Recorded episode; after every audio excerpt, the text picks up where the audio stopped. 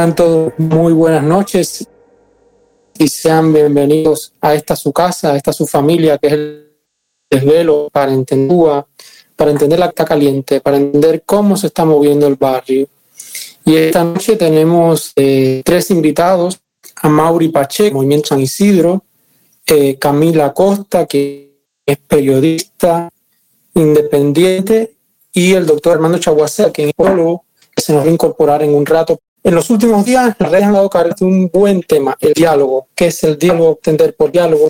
Y yo quisiera comentar, eh, recuerdo siempre eh, las reglas mínimas que tenemos en el desvelo, saber que, que, estamos aquí para debatir dentro de un espíritu cívico, de cordialidad, para pensar que cómo generar ciudadanía, para pensar todos en Cuba y hacerlo desde la base diferente, pero desde la base del respeto y de la de eso diferente. ¿Por qué digo esto? Que, que nunca además, porque en estos días hemos visto eh, en space, en espacios, eh, crispación al por mayor. Y aquí estamos de llegar a consensos, de entendernos entre nosotros y saber el punto en lo que va de acuerdo y otros no. Y, y bendito Dios, bendito porque siempre podamos estar distinto, porque creo que esa es la mayor riqueza y también es el objetivo del desvelo, de, tener una Cuba plural, una Cuba donde todos tengan vida y donde podamos crear generar espacios de democracia que empieza desde, nosotros mismos. Para eso, eh, déjame ver si llamamos se incorporó. Camila, bienvenida eh, al desvelo, gracias por estar. Y antes de pasarle eh, a los invitados, también quisiera una petición que siempre suelo tener, el liberar esos políticos que, que, hay en Cuba después del 11 de julio, pero mucho antes también. Y en especial hoy quisiera pedir por Jonathan Torres Farrat, ligado a Torres Farrat, que hoy le bajó una petición de fiscal, petición fiscal de siete años, de ocho años. Eh, estamos hablando de un niño que tiene 17 años, que fue apresado con 16 y que pasó su cumpleaños en la cárcel.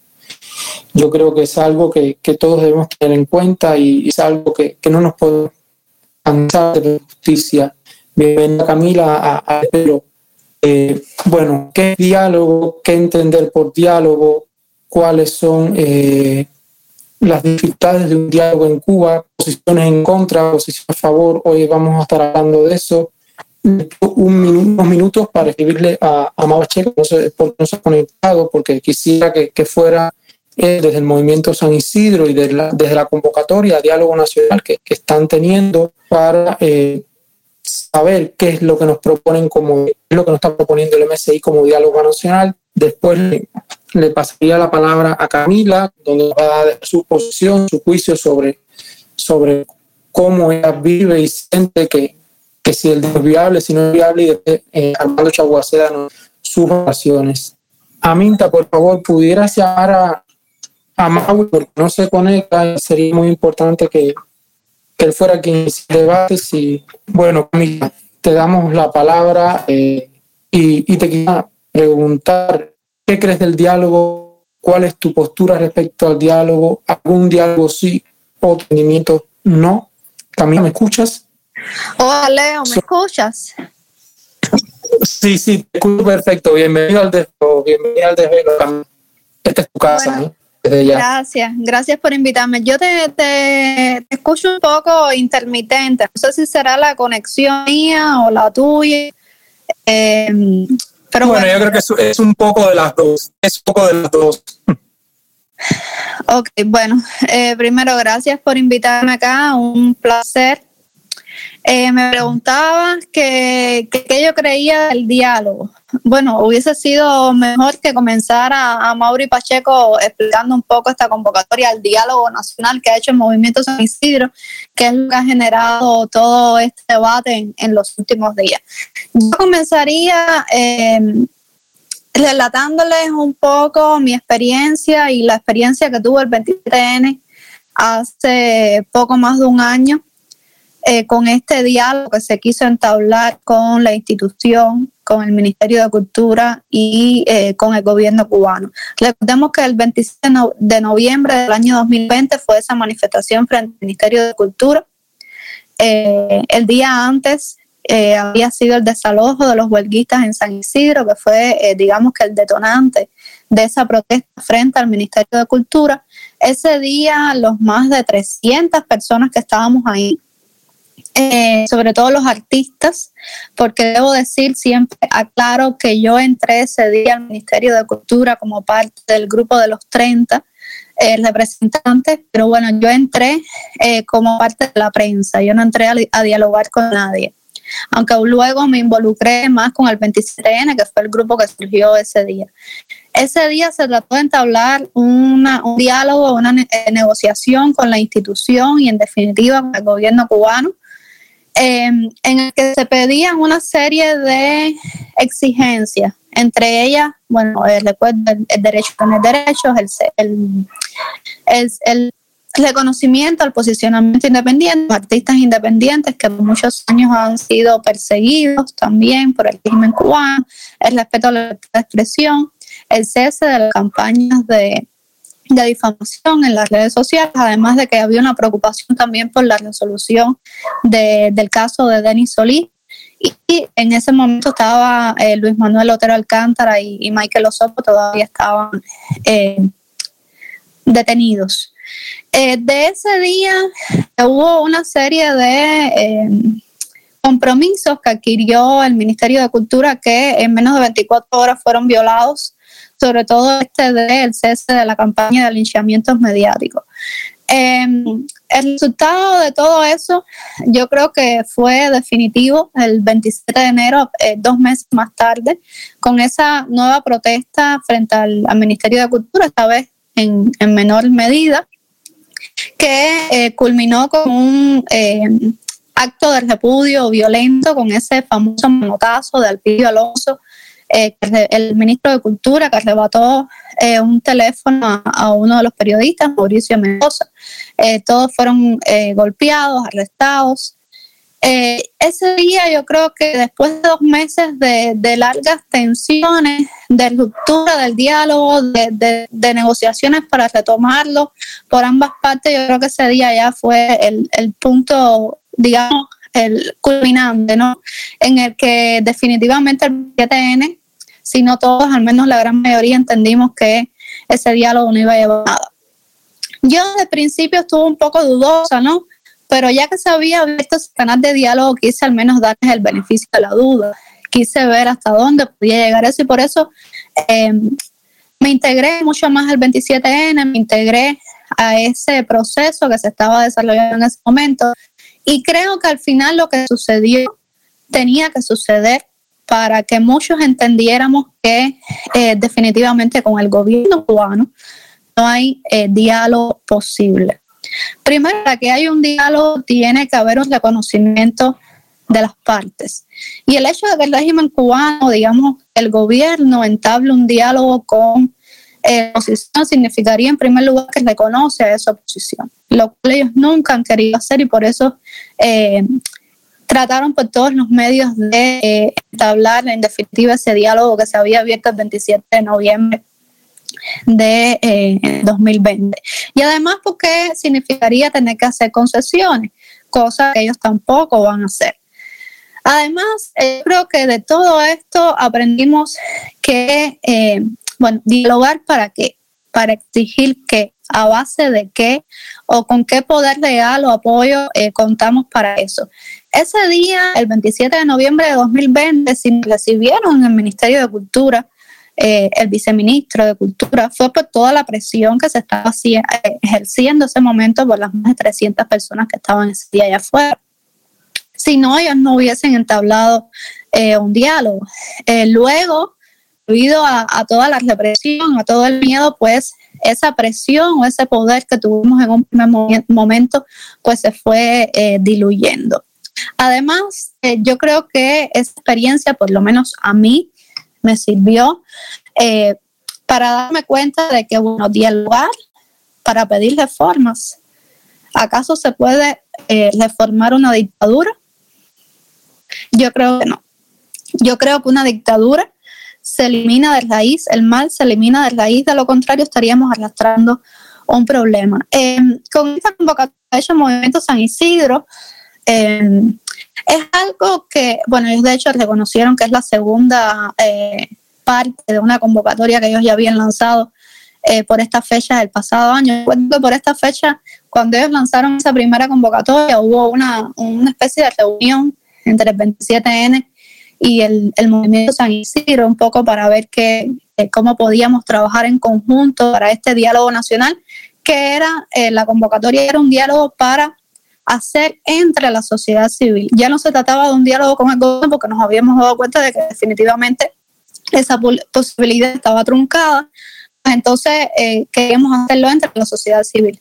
Pero bueno, yo eh, preguntaría al movimiento San Isidro eh, en qué, cómo terminó o, cuál fue el resultado de esa primera convocatoria, cuándo terminó, cómo se hizo, si se hizo porque después de eso creo que no escuchamos más nada. Entonces, primero para entablar un diálogo, eh, tú tienes que tener las herramientas o los mecanismos para llevarlo a vías de hecho, definitivamente. Eh, lo otro es que, bueno, yo creo pertinente que más que dialogar, lo que necesitamos los cubanos es encontrar, encontrarnos, eh, sobre todo esos cubanos que tenemos ideas afines sobre todo esa idea de luchar en contra de la dictadura. Y hoy, después de esa experiencia que tuve con el 27N, después de la experiencia que tuve eh, o que hemos tenido, creo que todos los cubanos, con la represión a los activistas de, manifestantes del 30 de abril que fueron arrestados todos. los arrestos y la represión y ese llamado al enfrentamiento entre cubanos que hubo el 11 de julio eh, y toda la represión, el terror, incluso las madres de esos menores de edad que ya mencionamos, Jonathan Torres Farlá, Bárbara Farlá, que, que, ha sufrido todas las amenazas e intimidaciones. Hace unos días también estuvo detenida Judinela Castro, madre de Roland Castillo, todos los menores de presos del 11 de julio. Yo creo que con ese régimen que reprime, que tiene más de mil presos políticos, que golpea, que, eh, que intimida incluso a los familiares, con ese régimen el único diálogo posible es ese en el que se vaya a pactar su salida del poder. Esto es lo que yo entiendo, Leo, y muchas gracias por invitarme. Gracias, gracias eh, Camila, y gracias sobre todo por, la verdad, porque la verdad es que, vaya, te vamos a invitar más, eh, ya te lo digo. Eh, es una cosa que siempre agradecemos. Eh, a Mauri, bienvenido al Desflo. A Mauri es poeta, es activista y miembro del Movimiento San Isidro. Eh, a Mauri, cuéntanos de qué va la propuesta del Movimiento San Isidro, que tanta polémica ha, ha generado en las redes, en especial en Twitter. Y bienvenido al Desvelo, que esta es una casa, gústele a quien guste y debe gustarle a quien debe gustarle, es una casa de diálogo. Hablamos con lo diferente, aquí abrazamos lo diferente tratamos de de llegar a un consenso, consenso respetando al otro. Bienvenido a Mauri. Bueno, buenas a todas, a todas las personas. Yo quería empezar antes de hablar de la propuesta de San Isidro ahora en esta segunda etapa, eh, poner algunos puntos eh, eh, que nosotros hemos analizado, ¿no? 12 puntos para mostrar la naturaleza y la perspectiva del diálogo del MCI. Y eh, voy a leerlos para eh, que sean exactos. No quiero que pase por por, por hablar si que el MSI no ve el diálogo como una agenda política, herramienta, sino como un estadio cultural para la conversación en una sociedad plural, diversa, donde el diálogo político es uno más, pero no el único. Hay diálogos sociales, vecinales, comunitarios. También eh, y el MSI intenta instalar un espacio a la idea de diálogo permanente, haciendo énfasis en la construcción de la institucionalización del espacio de debate y de, la, democratización. El diálogo permanente para nosotros tiene, un valor pedagógico y de preparación en los temas, también en los valores añadidos de construir un lenguaje común y de implicar a más a los ciudadanos. Construir una plaza pública, convergente, virtual y física de los diálogos para el cambio es fundamental a fin de brindar un espacio y una voz cívica a los ciudadanos que se manifestaron el 11, así como una referencia si los conflictos más duros terminan en el diálogo, es necesario y posible rebajar la dureza e intensidad de los conflictos sociales y políticos, empezando por el diálogo. De hecho, el MCI solo intenta llevar a otro nivel de visibilidad los diálogos fragmentarios que se vienen produciendo en la sociedad civil y en la ciudadanía cubana. Hay que dialogar para aprender a dialogar. Es esencial para nosotros. El lenguaje de la guerra es parco y reducido. El lenguaje del diálogo es amplio y plural. Este último está más en sintonía con la sociedad cubana ahora mismo. El primero representa solo a las minorías que se hablan a sí mismas. Para nosotros el diálogo normaliza las alternativas y por lo tanto tampoco desmoraliza. Excesiva moralización de las agendas y de las opciones cívicas y políticas tienen dos consecuencias complicadas para la democracia, desmoralizar a las personas y a las personas y personalizar los conflictos. Eso deberíamos evitarlo porque la democracia empieza por el reconocimiento de la diferencia. Que, eh, bueno, eso quería poner eso así de principio eh, para reflexionar en torno a la propuesta de diálogo de nosotros que comenzó el 5 de marzo de 2021 y terminó el 25 de marzo. Esa primera etapa, ¿no? que estaba presidido de dos preguntas exactamente. Uno, que si el diálogo era una herramienta o no una herramienta, sino nos brindaba la posibilidad de resolver algunos de los asuntos acuciantes en el país. Y la otra pregunta era en torno a cuáles eran los temas que realmente eh, se debían tocar en caso de un diálogo, ¿no? y al mismo tiempo sacar las barras. Yo digo las barras son las líneas principales de, de, de alguna manera, de cómo la eh, sociedad civil independiente cubana y los partidos políticos iban a resolver también los procesos de transición en el país. Algo que la ciudadanía de alguna manera no conoce. Lo digo partiendo de mi experiencia cuando pregunto en el espacio así, que hablo con la gente en la calle, en diferentes lugares, y le pregunto acerca de si conocen a la UNPACO, y me plantean que sí, que conocen a Ferrer, por cierto, y yo le pregunto, bueno, ¿y tú sabes cuál es la agenda que tiene Ferrer para el país?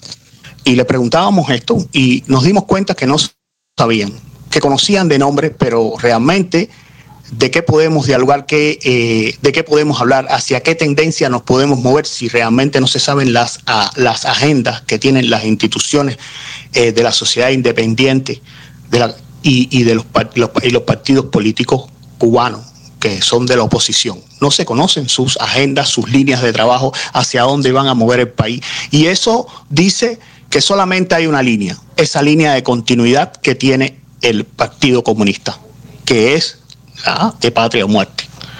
A mí me queda claro que al aparecer Patria y Vida como la gran imagen, ¿no? Y de, uno se pregunta, entonces, ¿qué le echaríamos adentro a Patria y Vida? ¿De qué elementos estaría constituido?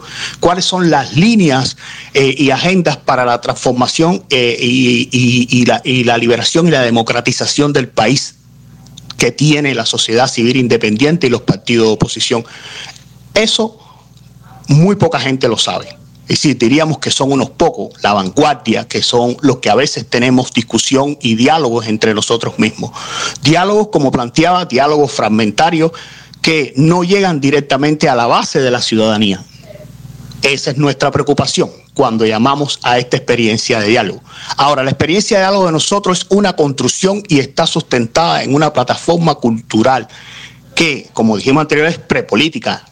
Hay muchas maneras de imbricarse en el diálogo. Y eso es lo que queremos, crear ese tejido común, reestructurarlo, no a partir de ese encuentro, a partir del encuentro interorganizaciones de la sociedad civil, independiente y partidos de oposición para, para desembocarlo en la ciudadanía. Es decir, en un tomo y daca, no solo lo que hay como propuesta de la parte de, la, de las organizaciones, sino también un referente de lo que quiere la ciudadanía.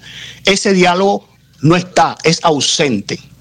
Uno lo puede ver el mismo 11, que el pueblo salió, movió, pero eh, también estaba al marco de una, ingenuidad en torno a eso. Por eso fue muy duro que no había, fue espontánea, fue a partir de, todo lo que sucedió anteriormente desde el 18, desde el 2018 hacia acá, toda esa inspiración que, San Isidro tiene parte, como tienen parte los youtubers, como tienen parte los periodistas, toda esa vorágine que creó en las mentes y, en la movilidad de cubanos salir el 11, que nos sorprendió. Ahora, después que nosotros recogimos esas preguntas en la primera etapa, en la segunda ya se convirtió en otro elemento. Empezamos a dialogar con las diferentes instituciones y organizaciones de la sociedad civil y los partidos independientes.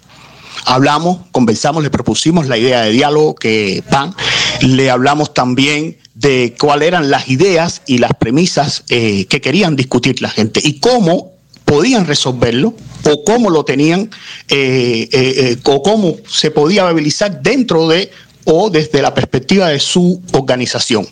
Y esas respuestas son las que ahora están apareciendo en esta plataforma virtual donde están estos videos. Al mismo tiempo, estamos eh, recogiendo, que íbamos a sacar eh, dentro de poco, un catálogo de la sociedad civil cubana con los servicios que ya hace la sociedad civil cubana. Es decir, independiente, siempre, siempre independiente. Es la que nosotros estamos recogiendo y de los partidos políticos. Y tenemos alrededor de 100 eh, organizaciones. 100 organizaciones eh, que hacen un trabajo ya dentro de la comunidad. Por lo tanto, eh, establecer las líneas que, entre, que nos entrecrucen en cuanto a nuestra agenda es un, primer gran momento para buscar un territorio común. Yo siento que el diálogo es, es parte de, eso, de recorrer, de buscar un territorio en común. Lleva debate, lleva eh, las complejidades dentro del contexto cubano que, significa dialogar. ¿Qué significa dialogar dentro del contexto cubano y poner en perspectiva esa línea? cómo ha sido el diálogo en Cuba, cómo los cubanos podemos en este momento que tenemos este daño de más de 60 años, cómo podemos reorganizar, eh, reestructurar eh, nuestras líneas de trabajo y al menos no hablo de una unidad, no, y si hablo de ella es en una pluralidad y a través de debates y el contradebate, que es lo que nosotros en esta línea estamos buscando en el primer momento, ¿no? Eh, tenemos, hasta ahora, tenemos eh, alrededor de 50 videos de las organizaciones también, donde cada uno aborda la perspectiva del diálogo desde su visión y cómo lo cree que se debe eh, abordar. A partir de ahí, nosotros queremos decir que no somos los dueños del diálogo, ni queremos exactamente eh, asumir eso, sino simplemente a partir de este entrecruzamiento con las diferentes organizaciones, eh, los partidos políticos, los cubanos que están fuera, los cubanos que están dentro, eh, que hay suficiente conocimiento, y, suficiente palabras que deben convertirse en acción y mirarnos y reconocernos que eso es, ese es uno de los grandes daños que nos ha hecho la dictadura. Ese ha destrozado esa relación, esos vínculos de nosotros poder integrar y encontrar un sentido a la nación, no de la perspectiva comunista, sino de las pluralidades que están que han venido naciendo durante estos largos años de lucha de la sociedad civil cubana. En, ese, en esa línea es que nosotros estamos trabajando y es que de alguna manera eh, aparecen espacios como este de, de Velo, donde estamos discutiendo. Ya para mí esto es esencial, ¿no? Poder discutir, poder establecer normas, eh, poder contradecir y llegar a, acuerdos o no acuerdos, pero en definitiva, ver las líneas de trabajo. Eso es lo que nosotros tenemos en, el, este, en este segundo aspecto. Ya en el otro podemos anunciar que si a partir de estos encuentros, a pesar de, la, de la... Nosotros, eh, eh, San Isidro, como, como dije anteriormente, desde el 5 de marzo del 2021 lanzó eso, esa primera.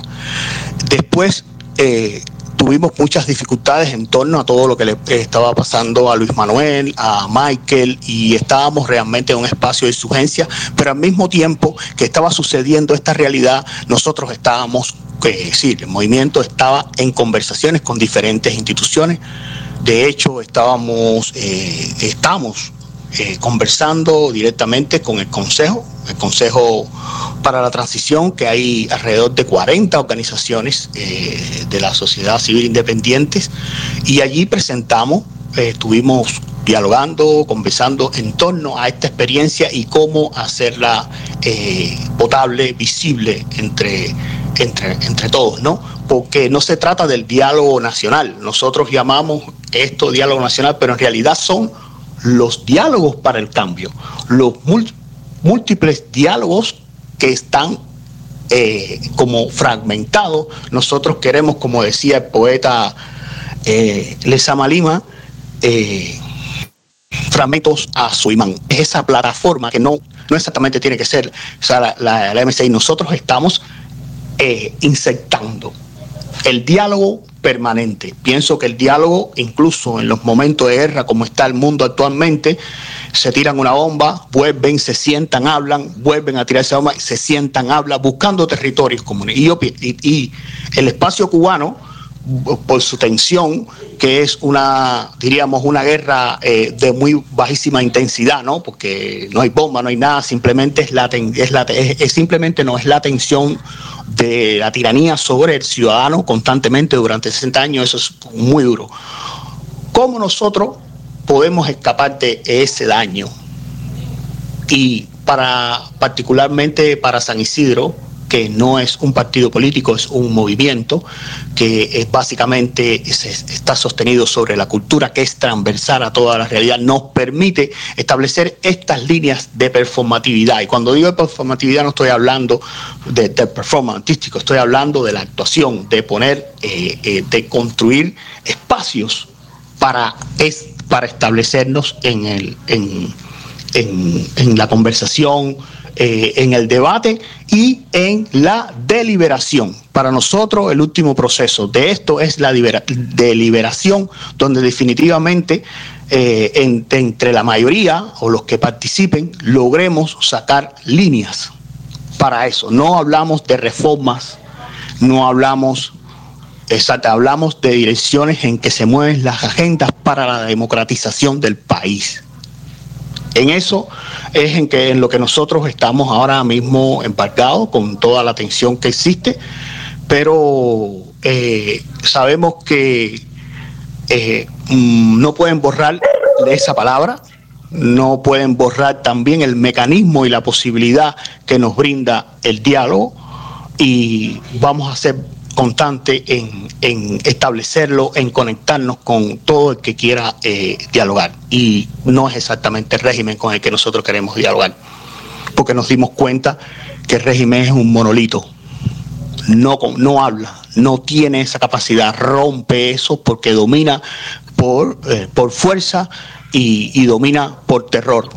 Por lo tanto, no. Pero mirándonos en estos años, dialogando como he aprendido en estos años, eh, han aparecido estos grupos, eh, 27N, eh, San Isidro, eso ha sido, se ha, ido formando en esa interacción y no solo de la palabra, es la, la interacción también de la acción directa y, y, la conversación. Así hemos construido esto. Ahora siento que al mismo tiempo que hay una gran represión y un dominio del gobierno por el espacio público, hay más personas abiertas a oír hay más personas que quieren saber qué es lo que tiene la oposición para dar y qué la oposición le aporta al país. Esas son las líneas, por ahí es lo que yo decir puedo comentar de, de... gracias Amén. gracias por compartirnos las del movimiento San Isidro gracias por estar eh, bueno para último, dejé a mi querido Armando Baceda. Chagua, te escuchamos. ¿Qué tú crees? ¿Cómo está el picado ahora mismo? Y me refiero a la situación. ¿Es que sea oportuno dialogar? ¿Crees que la palabra venga bien? ¿Usar diálogo en track? ¿Qué tú crees, Chagua? ¿Cómo está el picado? A ver, bueno, un saludo primero a, a todas y todos acá. Veo a Mauri, a Dimitri, Camila, Cel, un grupo de gente querida acá.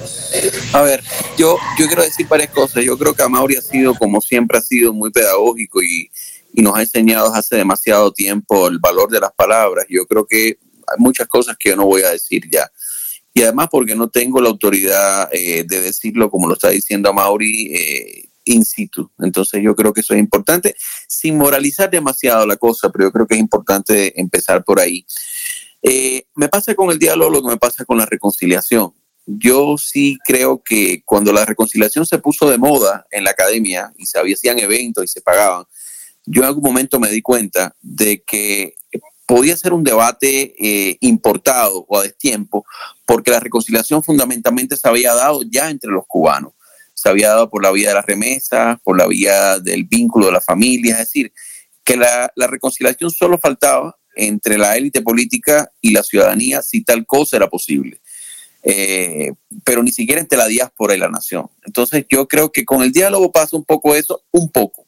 Es decir, yo creo que los cubanos estamos dialogando dentro y fuera más que nunca, eh, pero quizás tendríamos que ver qué cosas del diálogo tenemos y qué cosa nos falta y qué cosa sería quizás improcedente ahora.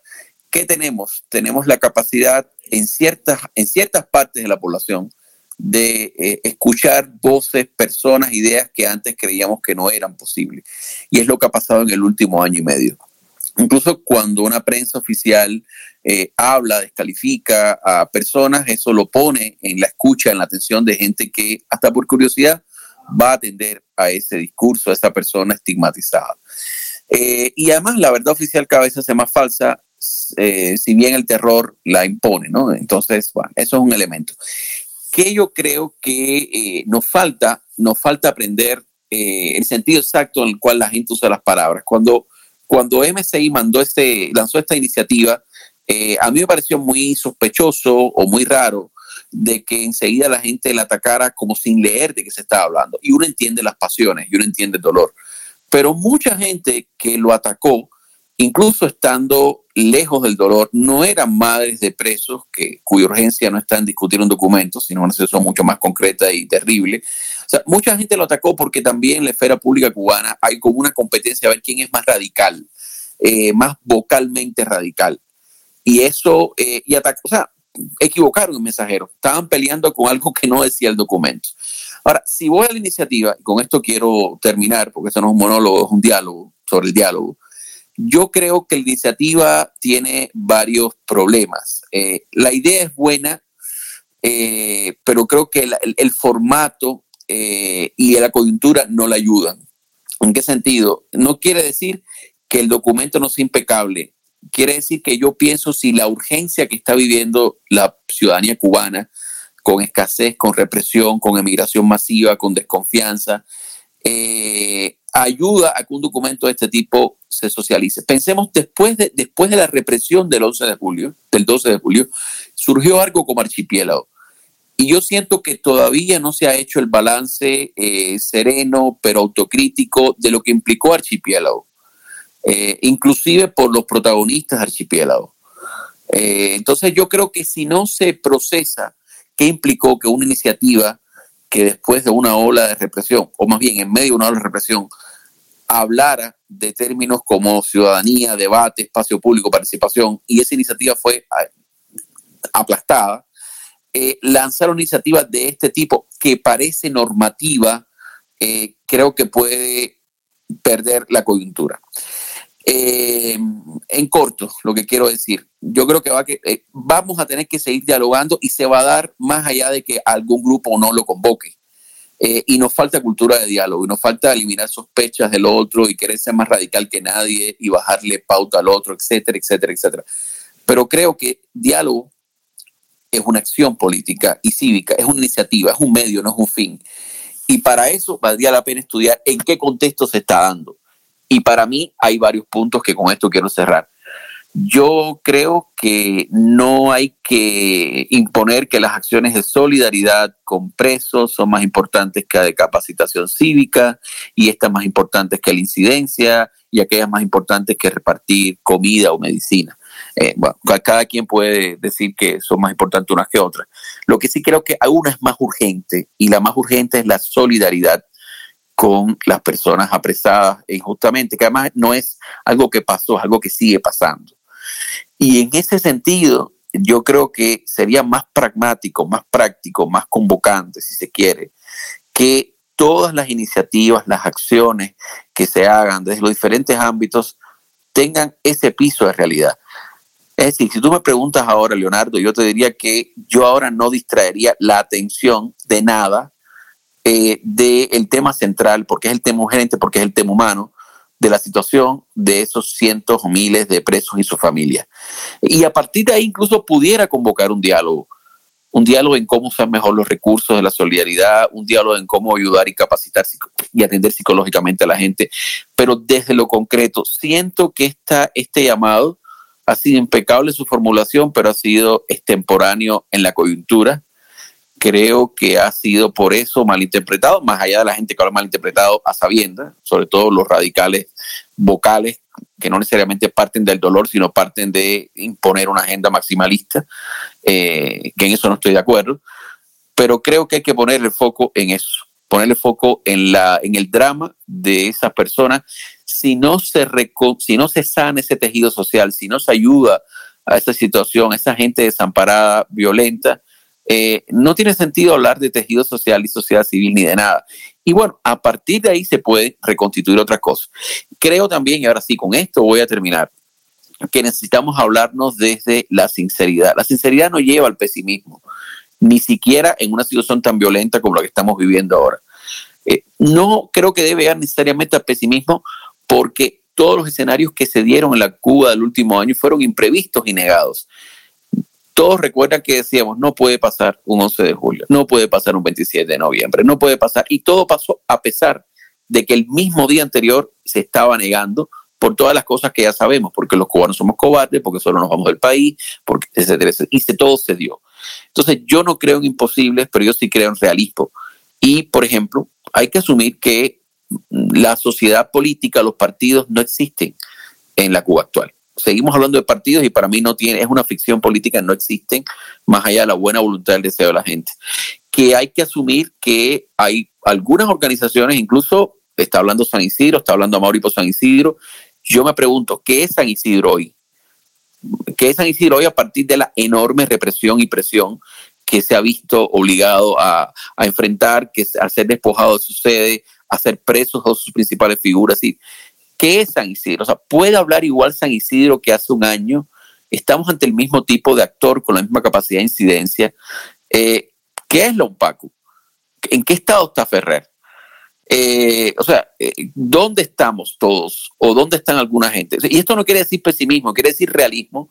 Quiere decir que yo creo, creo que la situación en Cuba, como en Rusia y otros países, va a seguir siendo de contestación porque el Estado, el gobierno, el régimen, como le llamamos, no tiene la capacidad de hacer otra cosa que terror y, propaganda, va a ser recontestación, pero que hay que ser realistas en la situación. Es decir, hay un éxodo de, personas, hay un éxodo de gente capacitada, de gente valiente incluso, un éxodo forzado, hay un deterioro del tejido social. Eh, y yo creo que en esas condiciones hay que rearticularse desde lo que hay. Y para mí lo que hay hoy es una situación de drama social con esas familias, esas personas con condenas injustas. Desde allí es donde yo creo que va a emerger el diálogo eh, posible. Armando, eh, bueno, por aquí veo algunas eh, preguntas en, en, el chat, pero si alguien quiere pedir la mano, por favor, que la levante. Nos dice Néstor Esteve que la palabra diálogo es tan dita, la gente no la entiende porque el régimen siempre ha sido monólogo. Y hay que tener cuidado, hay que salir y hablar de ello, pero explicarlo muy bien. La sinceridad es primordial. Nos decía Néstor, no sé si alguien quiere pedirla. Yo también quiero, quiero hacer una precisión. Yo, eh, la palabra diálogo, eh, soy muy partidario de ella, pero yo creo que debemos de pensar en lo que más temor le tiene al totalitarismo en Cuba, la palabra articulación. Si bien hemos salido de, lo que fue la experiencia archipiélago, eh, a nivel de articulación fue logró altos niveles, pero que también fue estrepitosa el, desenlace. Eh, yo creo que hay que seguir pensando en esos códigos, Armando, eh, Camila, y porque la articulación es algo que va más allá aún, ¿no? Estamos hablando de cómo se logran consensos comunes. Fernando, yo te paso la palabra entonces para que hagas que estás desde Serbia. Bienvenido al desvelo, Fe. Muchas gracias, Leo. Yo o sea, pensaba que ibas a continuar y no quería ni caer así de primero, pero lo agradezco. Muchas gracias a, a Mauri por las aclaraciones, no para mí, eh, sino para que esas muchas personas que no entendían el alcance, porque ese sentido de la palabra está maldita, dialogar. Eh, a Chaguaceda, bueno, genial, muchas gracias y bueno, gracias a todos los que están escuchando. Yo iba escuchando, tenía preguntas, pero me las fueron respondiendo en el proceso y, y lo que más me preocupa a mí Ahora mismo no es que eh, el tejido social esté exactamente deteriorado lo que más me preocupa a mí tampoco es que haya una idea maldita acerca del diálogo, sino de que a mí me parece un poco ficticio que exactamente no ser realistas cuando planteamos de que los cubanos y los actores desencadenantes de eh, cambios y procesos en Cuba, y estamos hablando de cambios y procesos sociopolíticos, para usar ese componente, mm, no es que no dialoguen, es que no saben dialogar.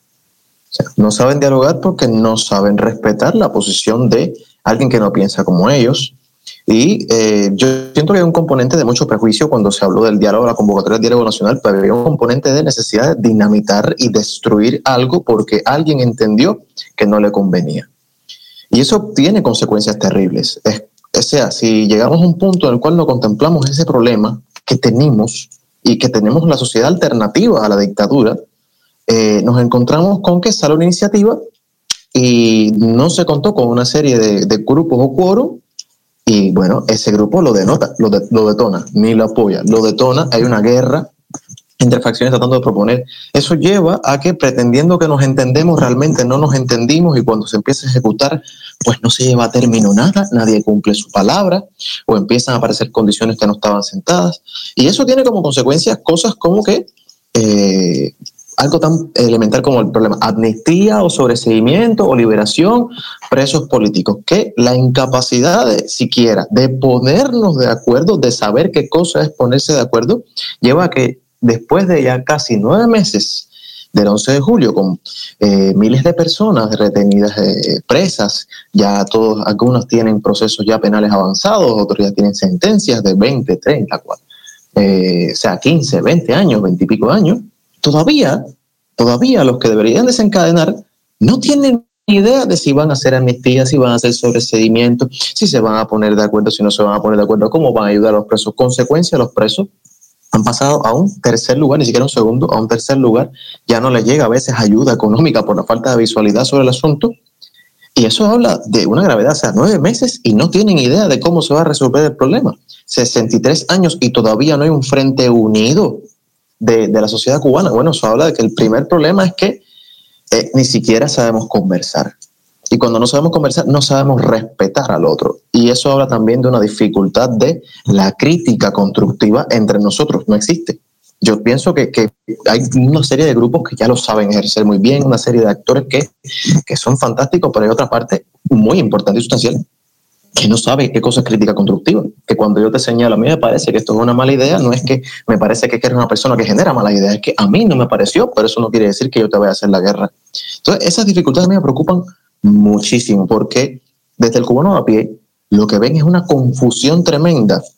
Tienen un terror tremendo y cuando se involucran en algo, les sale una fiera por otro lado. No, porque tú lo que eres el cambio fraude. La idea del cambio fraude que se usa para cualquier cosa, sea eh, efectiva o, sea ilusoria. Te encuentras la otra idea, no, porque tú eres oposición blanda. O no, tú eres muy radical, tú eres un radical. Entonces, hay una idea hasta de vamos a excluir a los radicales, vamos a excluir al exilio, no, vamos a excluir al incilio. Es una, una cantidad de exclusiones todo el tiempo. Y cuando el ciudadano mira para arriba, así para la nube, dice, ay, no, Partido Comunista 2.0. La política no sirve, yo hago lo que puedo y me salvo la vida. Un efecto multiplicador de la desmovilización cívica que tenemos en Cuba. Y eso mm, no es que yo encuentre una solución, pero creo que es un problema que, debería apuntarse y, buscarse también, que es ese problema, que es que no sabemos dialogar y que incluso hay factores que no entienden de dialogar entre ellos. Y eso es algo que lastra incluso algo tan elemental como sentarnos a conversar. Y es lo que también le da tanta fuerza y tanta importancia a espacios como el desvelo, que podría pensar uno que el desvelo no, que este tipo de espacios de conversación cívica es una bobería, eso es bla, bla, bla, y no, es que baja. Esto puede ser la antesala de evitar un desentendimiento o lograr un acuerdo. Y esto, o sea, lo realzo y creo que necesitamos muchos, muchos más y sobre todo buscar la forma entre que nosotros podamos decirnos cuatro verdades. Creo que hace falta decirnos cuatro verdades, pero que no se sienta que estoy tratando de desplazar o eh, destruir a, una persona que está en mi mismo frente de, batalla, pero que no estamos exactamente con los mismos métodos. Eh, es todo lo que quería apuntar. Eh, muchas gracias. Gracias, Fer. Eh, también creo que, que, disculpen que meta la cuchareta, sin más acá y sin más allá, también a veces necesitamos conocer la historia. Yo el otro día en un Carlos, te paso la palabra en cinco minutos, cinco segundos. Estoy en un space, eh, por poco me dan golpes, o sea, yo la verdad es que, que todavía me, me quedo sorprendido. Eh, porque nada, entré y dije, por favor, escuchen, no sé qué cosa, y lo que es restaurar la constitución del 40, decía, pero bueno, eh, vamos a estudiar qué es una sección, vamos a estudiar dónde queremos llegar, vamos a dialogar. Y la verdad es que a veces la crispación, un contexto de crispación no ayuda mucho. Yo creo que hay que tener claro qué es eh, el encuentro entre la diferencia y qué es la crispación. Y eso también lo, el mal uso de los influencers y los youtubers tienen su cosita también. Eh, le paso la palabra a Carlos Amador y después a Néstor Esteves. Carlos, bienvenido al desvelo. Qué alegría que te hayas desvelado esta noche. ¿eh? La, lo que quería comentarles es eh, que a veces yo tengo la sensación que en todos estos ámbitos, en, en muchos ámbitos de, de, debate cívico, de debate político, chicos, discutimos como si estuviéramos eh, como si fuera una discusión de fútbol o, de pelota, eh, donde, donde la, el argumento más fuerte es descalificar al otro y decirle, tú eres un, tú eres esto, tú eres lo otro, y, y más que discutir sobre, sobre ideas, sobre maneras de, de funcionar, pues lo que discutimos lo que es sobre características incluso personales, sobre, sobre opiniones sin atenernos a, a, hechos, a hechos objetivos.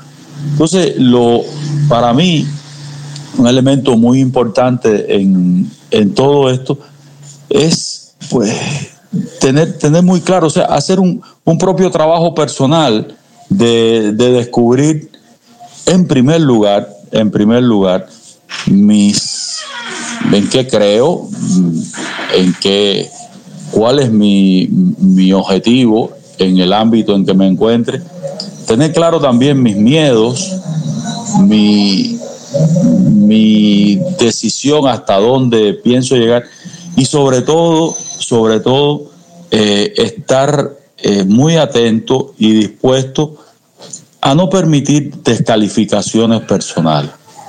Desde el momento que empieza la descalificación personal, como la, decía la persona que hablaba antes, este es blando, este es duro, este es eh, azul, este es rojo, ahí ya empieza.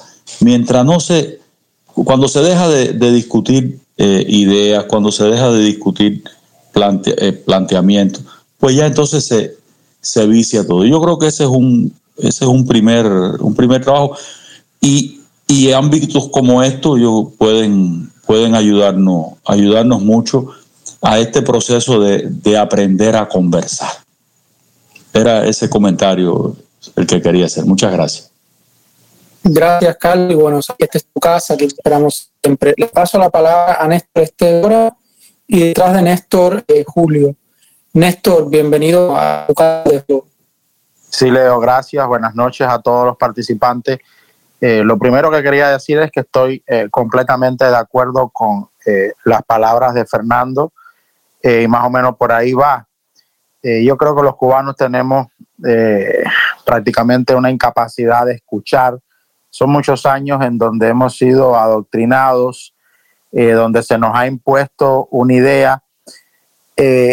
Y mira, yo vivo aquí en Estados Unidos. No vivo en Miami, gracias a Dios, pero visito bastante la ciudad eh, y sí, yo creo que tenemos un gravísimo problema, Leo. Esto lo digo con toda responsabilidad. Eh, los cubanos no solamente enfrentamos la dictadura eh, de la isla, los cubanos también enfrentamos una especie de dictadura también en Miami, donde hay que tener, parece, una especie de agenda o de caerle bien a un grupo determinado de personas y aquellos que no se adecúan a ese otro sistema político pues sencillamente es descalificado, es desechado, no, pues no cuenta. Eh, la palabra diálogo, como dije en mi comentario escrito, está maldecida. Eh, yo creo que nosotros los que hemos crecido dentro de la iglesia estamos cansados de escuchar eh, voces eh, que hablan sobre diálogo, que hablan sobre perdón, que hablan sobre reconciliación Pero yo creo que el gran desafío que tenemos todos aquellos que intentamos comunicar la realidad cubana es explicarle a la gente de a pie, al cubano eh, que está con una chancleta en una esquina vendiendo unos limones, la, abuela que vende lo que puede en un portal. A esa gente lo que hay que explicarle realmente de qué queremos dialogar, eh, cuál va a ser el resultado de ese diálogo, qué cosa es perdonar. Eh, yo lo hablaba hoy con un sacerdote en la mañana y aquí voy a terminar. y es que el diálogo primeramente comienza con uno mismo. el perdón comienza eh, con uno mismo porque es intentar perdonar para que ese dolor que vivimos como nación eh, y como individuo no se convierta en resentimiento porque una persona resentida es una persona que no es capaz de amar y a base de golpes y de palos realmente los cubanos no vamos a construir nada más. Eso es lo que quería aportar eh, y ojalá que todos aquellos actores que participan desde sus plataformas en explicarle a la gente qué es lo que se quiere para Cuba, pudiera eh, explicar muchísimo más eh, qué cosas dialogar, dialogar, pensando siempre en el cubano promedio, que es el cubano que quizás no tiene la posibilidad de poder eh, acudir a diferentes escenarios con diferentes visiones e ideas. Entonces sí, yo, yo sí creo que el diálogo no es algo que debemos de descartar y de hecho debemos de acostumbrarnos a la idea de que el diálogo va a pasar como parte del proceso de democratización cubana. No sabemos cómo, no sé cómo, eh, pero eso es un hecho, eso es algo que va a pasar. Gracias. Gracias a ti, Néstor. Julio, te paso la palabra. Bienvenido, público, al de Feo, que y, y bueno, te escuchamos. Bueno, primero agradecerte, Leo, por el espacio, la alusión, agradecer a todos los demás que han participado. Yo, yo vengo también de, de una formación católica, de hecho, trabajo como comunicador de un medio de comunicación católica y, estoy muy a favor del diálogo, ¿no? pero el diálogo desde una perspectiva, el Papa Francisco muchas veces lo ha dicho, el, verdadero diálogo debe ser con las personas que no, que no piensan igual, lo otro es, más un monólogo, es un hablar con uno mismo. Y cuando el diálogo es enriquecedor, debe hacerse desde ahí, ¿no? Desde diferentes puntos buscar un consenso yo creo, ¿no? Yo quería sobre todo para lanzar algunas preguntas también a, los que estamos acá y preguntando quiénes pensemos, pensamos ahora que pueden ser actores decisivos para impulsar un diálogo en Cuba. Lo, estoy viendo desde mi punto de vista que como católico creo que la iglesia tiene una referencia, de hecho lleva años tratando de impulsar este tipo de iniciativas de diálogo. Siento que, que podemos aportar, ¿no? Y aprender también de otros actores porque alguien de los que habló anteriormente, yo creo que en común tenemos esto, que necesita articulación la sociedad civil, pero desde dónde nos vamos a articular también, pues yo la semana pasada que estaba hablando con Leo una, eh, en Reina, ¿no? Y una de las cosas que comentábamos era el, el gobierno hoy día también, yo, yo siento que es un gobierno que existe, ¿no? No se puede negar y tiene sus instituciones para bien o para mal y que funcionan. Yo ahora estuve viendo hace poco, porque tengo también amigos ¿no? que trabajan para el gobierno y también estoy en algunos grupos que son del Estado también para seguir lo que se conversa. ¿no? Y entonces tienen como sus propias articulaciones vinculadas a esta revolución francesa y demás, y creo que habían hecho algo en el pabellón Q. Y yo lo que decía es cómo se puede vincular, y esto es una pregunta también, este, este diálogo entre estos sectores, vamos a decir, más oficialistas que están en favor del gobierno y este tipo de público que quizás está aquí en este programa, ¿quién va a impulsar eso? Porque se necesita alguien que dé un primer paso, que, que sea, ¿no? Y llegar también a, a, cosas de las que uno dice, hay principios de los que yo no voy a hacer, pero hay otras cosas que hay que escuchar, porque yo creo que en común casi todos los que han hablado están de acuerdo en que la violencia no va a ser una solución tangible para, para la Cuba que soñamos todos, ¿no? Ojalá que no se termine de esta forma eh, este, este segmento de la historia. Y entonces, esas son dos preguntas que yo me hago, ¿cuáles son? Y a, lo mejor alguno de los que estuvo hablando anteriormente lo puede decir, ¿cuáles son algunos de los actores que se reconocen como, como entes, ¿no? Que, que puedan guiar este diálogo? Yo proponía la Iglesia Católica, pero bueno, a lo mejor hay algunas personas que creen que no. Y, y el otro punto es quiénes van a, a, convocar este diálogo desde las dos esferas, porque, por ejemplo, hace poco veía, o creo que era ahora en Facebook, a una amistad mía, ya sea Cubianqueya y Leonardo, ¿no? que pueden ser dos personas que aparentemente están en dos sectores eh, opuestos y al mismo tiempo tienen muchas confluencias en común. Yo creo que por ahí se articula un, diálogo verdadero, pero cómo reunir cada vez más a, personas así de, bien que lo que quieren lograr es este, esta transformación para la mejoría de todos. Eh, bueno, mm, alguien más, Chagua, eh, Camila, eh, Mauri, no sé si hay a, a responderle a Julio. Yo, yo sí quiero, Julio, dejar muy claro una cosa es diálogo y otra cosa es soliloquio. Me gusta esa parte profundamente naciana, que quien me conoce sabe de mi espiritualidad jesuítica. Y, y, el gobierno cubano lo que le gusta son los soliloquios, no, no le gustan los diálogos. Y mientras haya soliloquios, vamos a estar frente a un Estado totalitario. Y mientras, por lo menos, mientras esas circunstancias digan, mientras por lo menos para mí, mientras haya mil presos políticos, eh, entre ellos mm, las distancias. Y lo siento desde lo más profundo de mi corazón. Eh, Armando, Camila, eh, a Mauri, los escucho. A ver, em, yo creo que hay que diferenciar dos cosas que no siempre van de la mano. Una es la postura moral y otra es la postura política.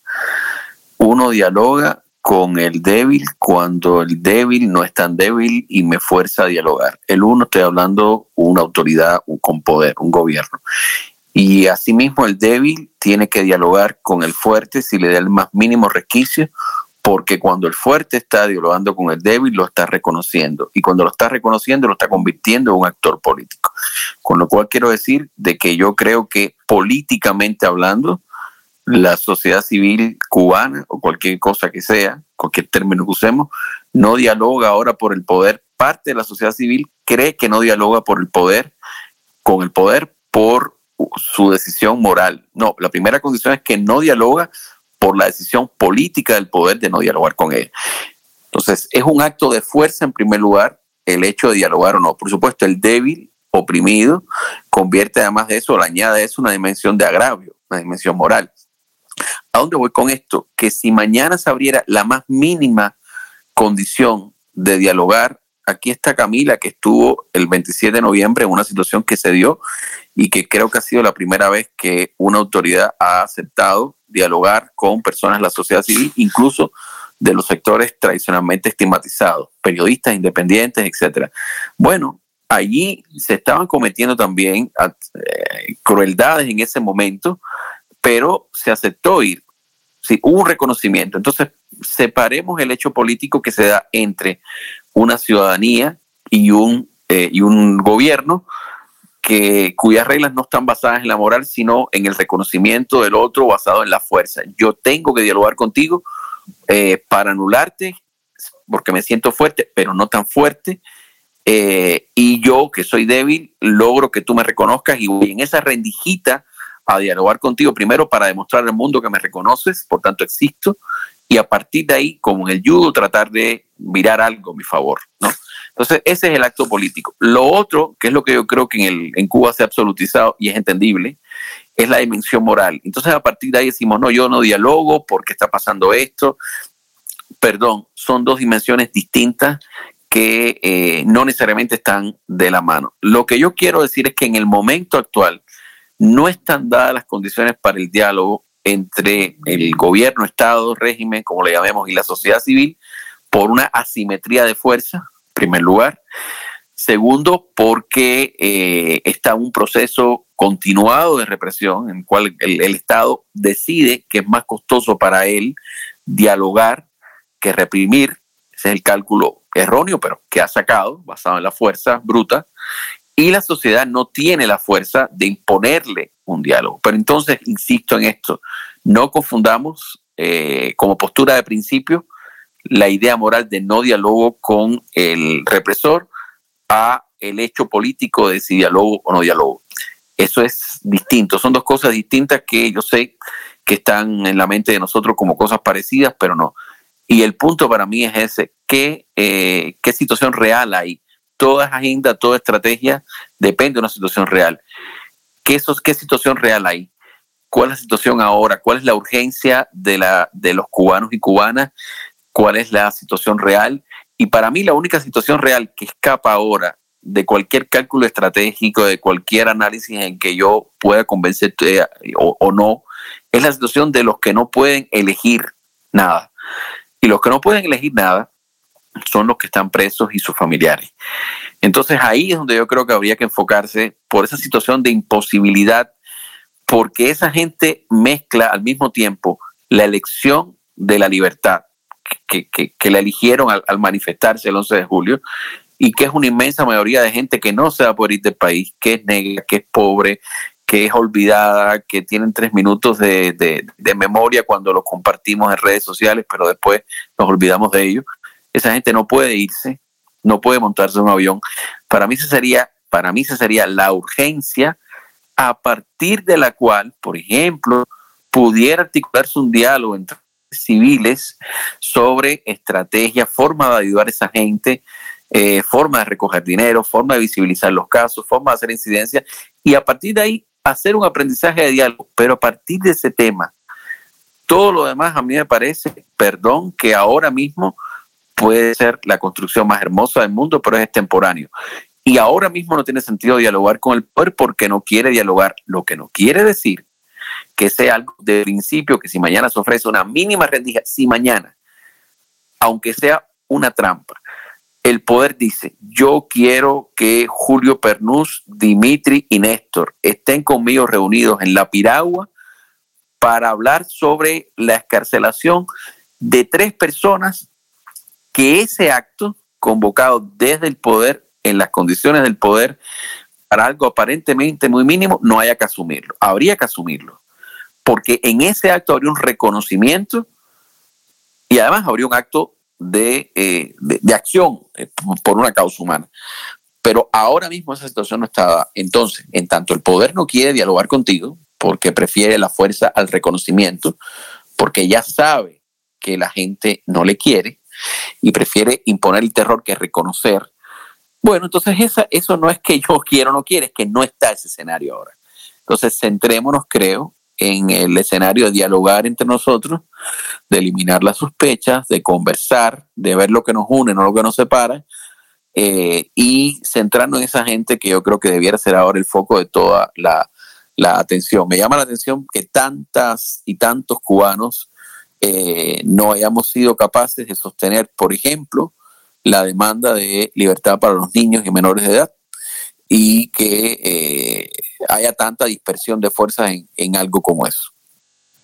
Gracias, Armando. Eh, Fernando, tú hagas algo por te animo a que, a que lo compartas, porque creo que eran ideas muy atinadas. ¿Alguien más desea pedir la palabra? Fer, te escuchamos. ¿Cómo decías, Leo?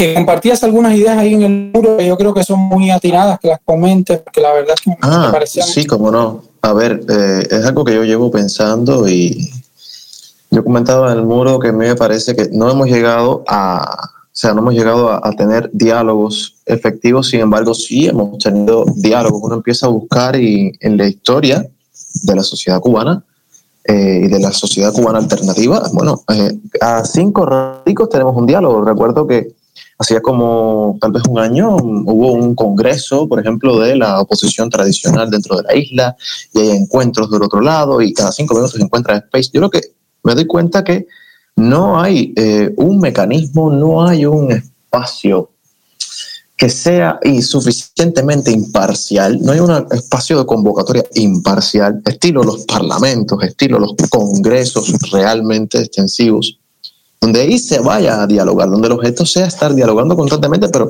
ahí hay otro problema.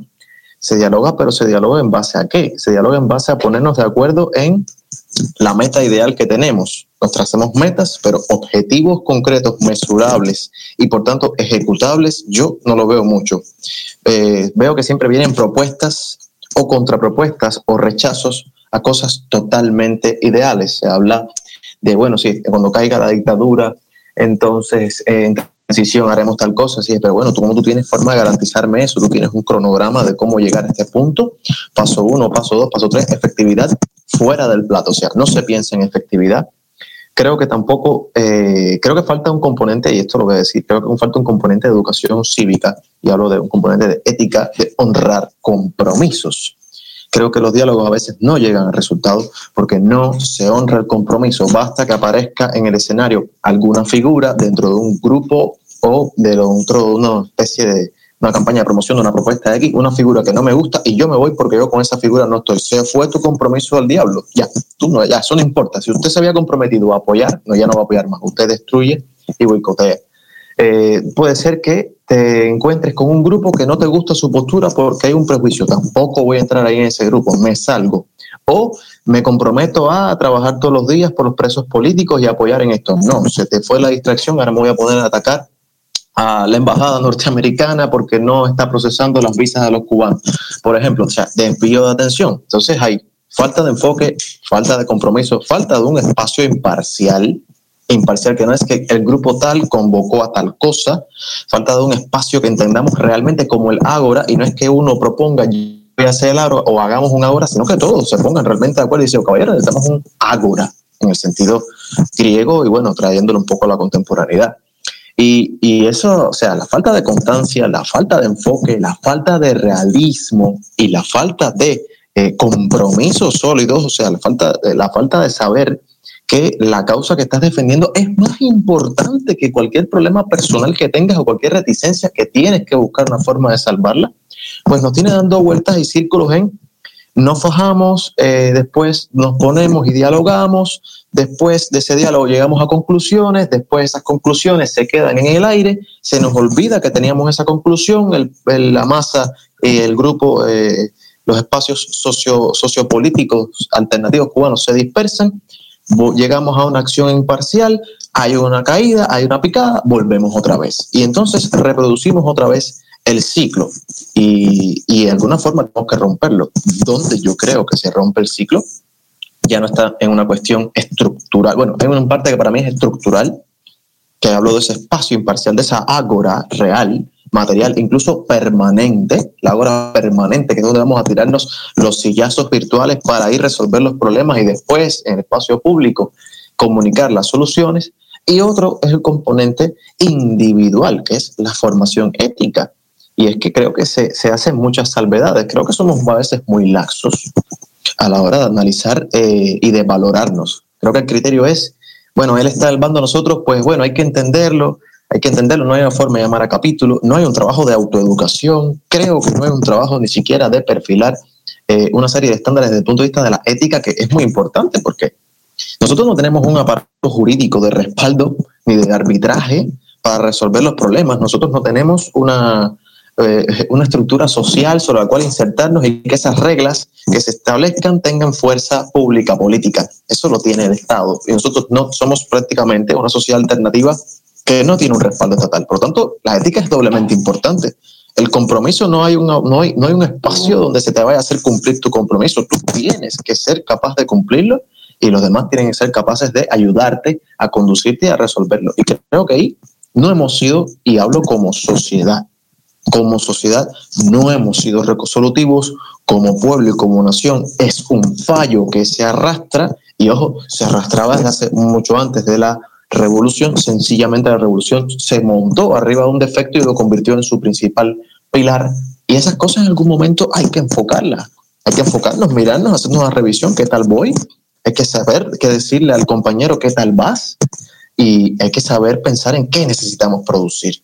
Y eso Mientras no tengamos eso, mientras no seamos, eh, no pensemos un espacio entre todos y empezar a proponernos entre todos un espacio, por lo menos permanente, que tenga un efecto semi-vinculante, mientras no pensemos en la importancia de comprometernos, mientras no busquemos los puntos de enfoque, mientras no seamos realistas y mientras no seamos constantes, pues vamos a tener 62 mil milenios de diálogos y mil y pico de presos políticos allá y una dictadura por acá y un desastre económico y un país que se nos va y gente que se nos muere y gente que sufre. Y creo que eso, eh, ese problema debería estar en la agenda 1.1, o sea, 0,1 de cualquier iniciativa que venga, porque si no se monta sobre eso, pues estamos construyendo un edificio sobre un lodazal, se hunde, se hunde. Gracias, gracias Fer.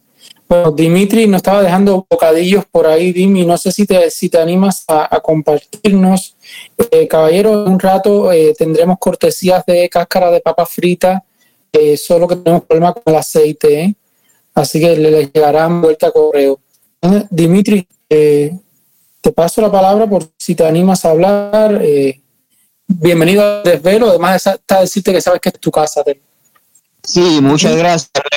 Eh, no, lo he disfrutado escuchando y realmente creo que prefiero seguir la escucha aquí. Han dicho unas cuantas cosas interesantes. Gracias, Dimi. Ariel Maceo también está por aquí, Iris Ruiz del SI, Lisbetti también nos está escuchando desde Serbia. Ronald, te paso la palabra. Bienvenido al Desvel, Ronald. Hola, hola, buenas noches. Eh, la leo y al resto. Muchas gracias por la invitación. Ronald Viña, ingeniero en telecomunicaciones. Eh, yo tenía una pregunta que me surge ahora. Ahora mismo eh, el diálogo realmente se hace muy imposible con el gobierno. Sin embargo, yo pensando así, estas nuevas, digamos, pequeñas y medianas empresas que están empezando a surgir, pudieran en algún momento funcionar de alguna forma como, no sé, tal vez algún tipo de instrumento para el diálogo. Digamos, estoy hablando a lo mejor para un diálogo económico, no estoy hablando de siquiera un diálogo de transición política o tal como, como muchas veces pensamos. Eh, luego, evidentemente, si hay un diálogo económico, pudiera eh, de alguna forma convocar a otro diálogo de otro tipo que pudiera desembocar en un diálogo político. Eh, por favor, si alguien pudiera aclararme esto. Bueno, por aquí tenemos a alguien que yo creo que votar con, con el tema. Eh, eh, no sé si Mauricio Miranda para dónde entró, pudo entrar. Chagua, eh, mm, Amauri, amiga, cuéntenos qué, creen del asunto. Ahí te abro el micrófono para desaportar alguna idea tu economista. A Mauri, a Armando, eh, si se animan a. ¿Se escuchó la pregunta de Ronald? Eh, no, yo creo que no sería bueno que, una persona interviniera tantas veces, pero como veo que, no se interviene, bueno, a ver, yo creo que esto necesita más antropología que, que no es antropología nada, porque esto no se puede intelectualizar. Pero si se va a intelectualizar la cosa, que lo que necesita es más antropología y menos ciencia política. Es más sociología y menos eh, hipermetatranquizar la cosa. Armando, estamos dispuestos a desvelarnos hasta la hora que sea, así que no, mm, como se dice en el barrio, mándale. Tú tienes una dale pita al asunto que es complicado.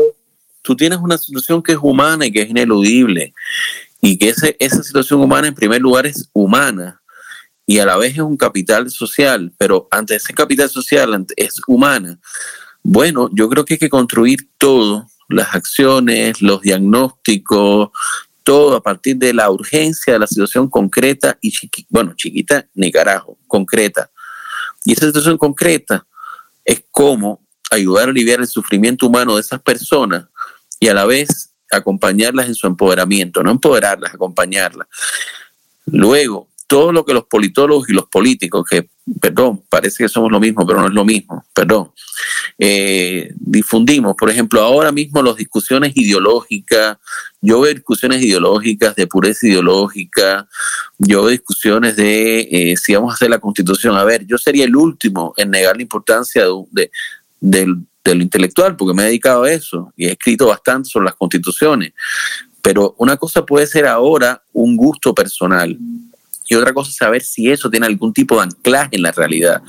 Y por eso creo que no tiene ningún anclaje en la realidad. Hay quien me habla de partidos políticos.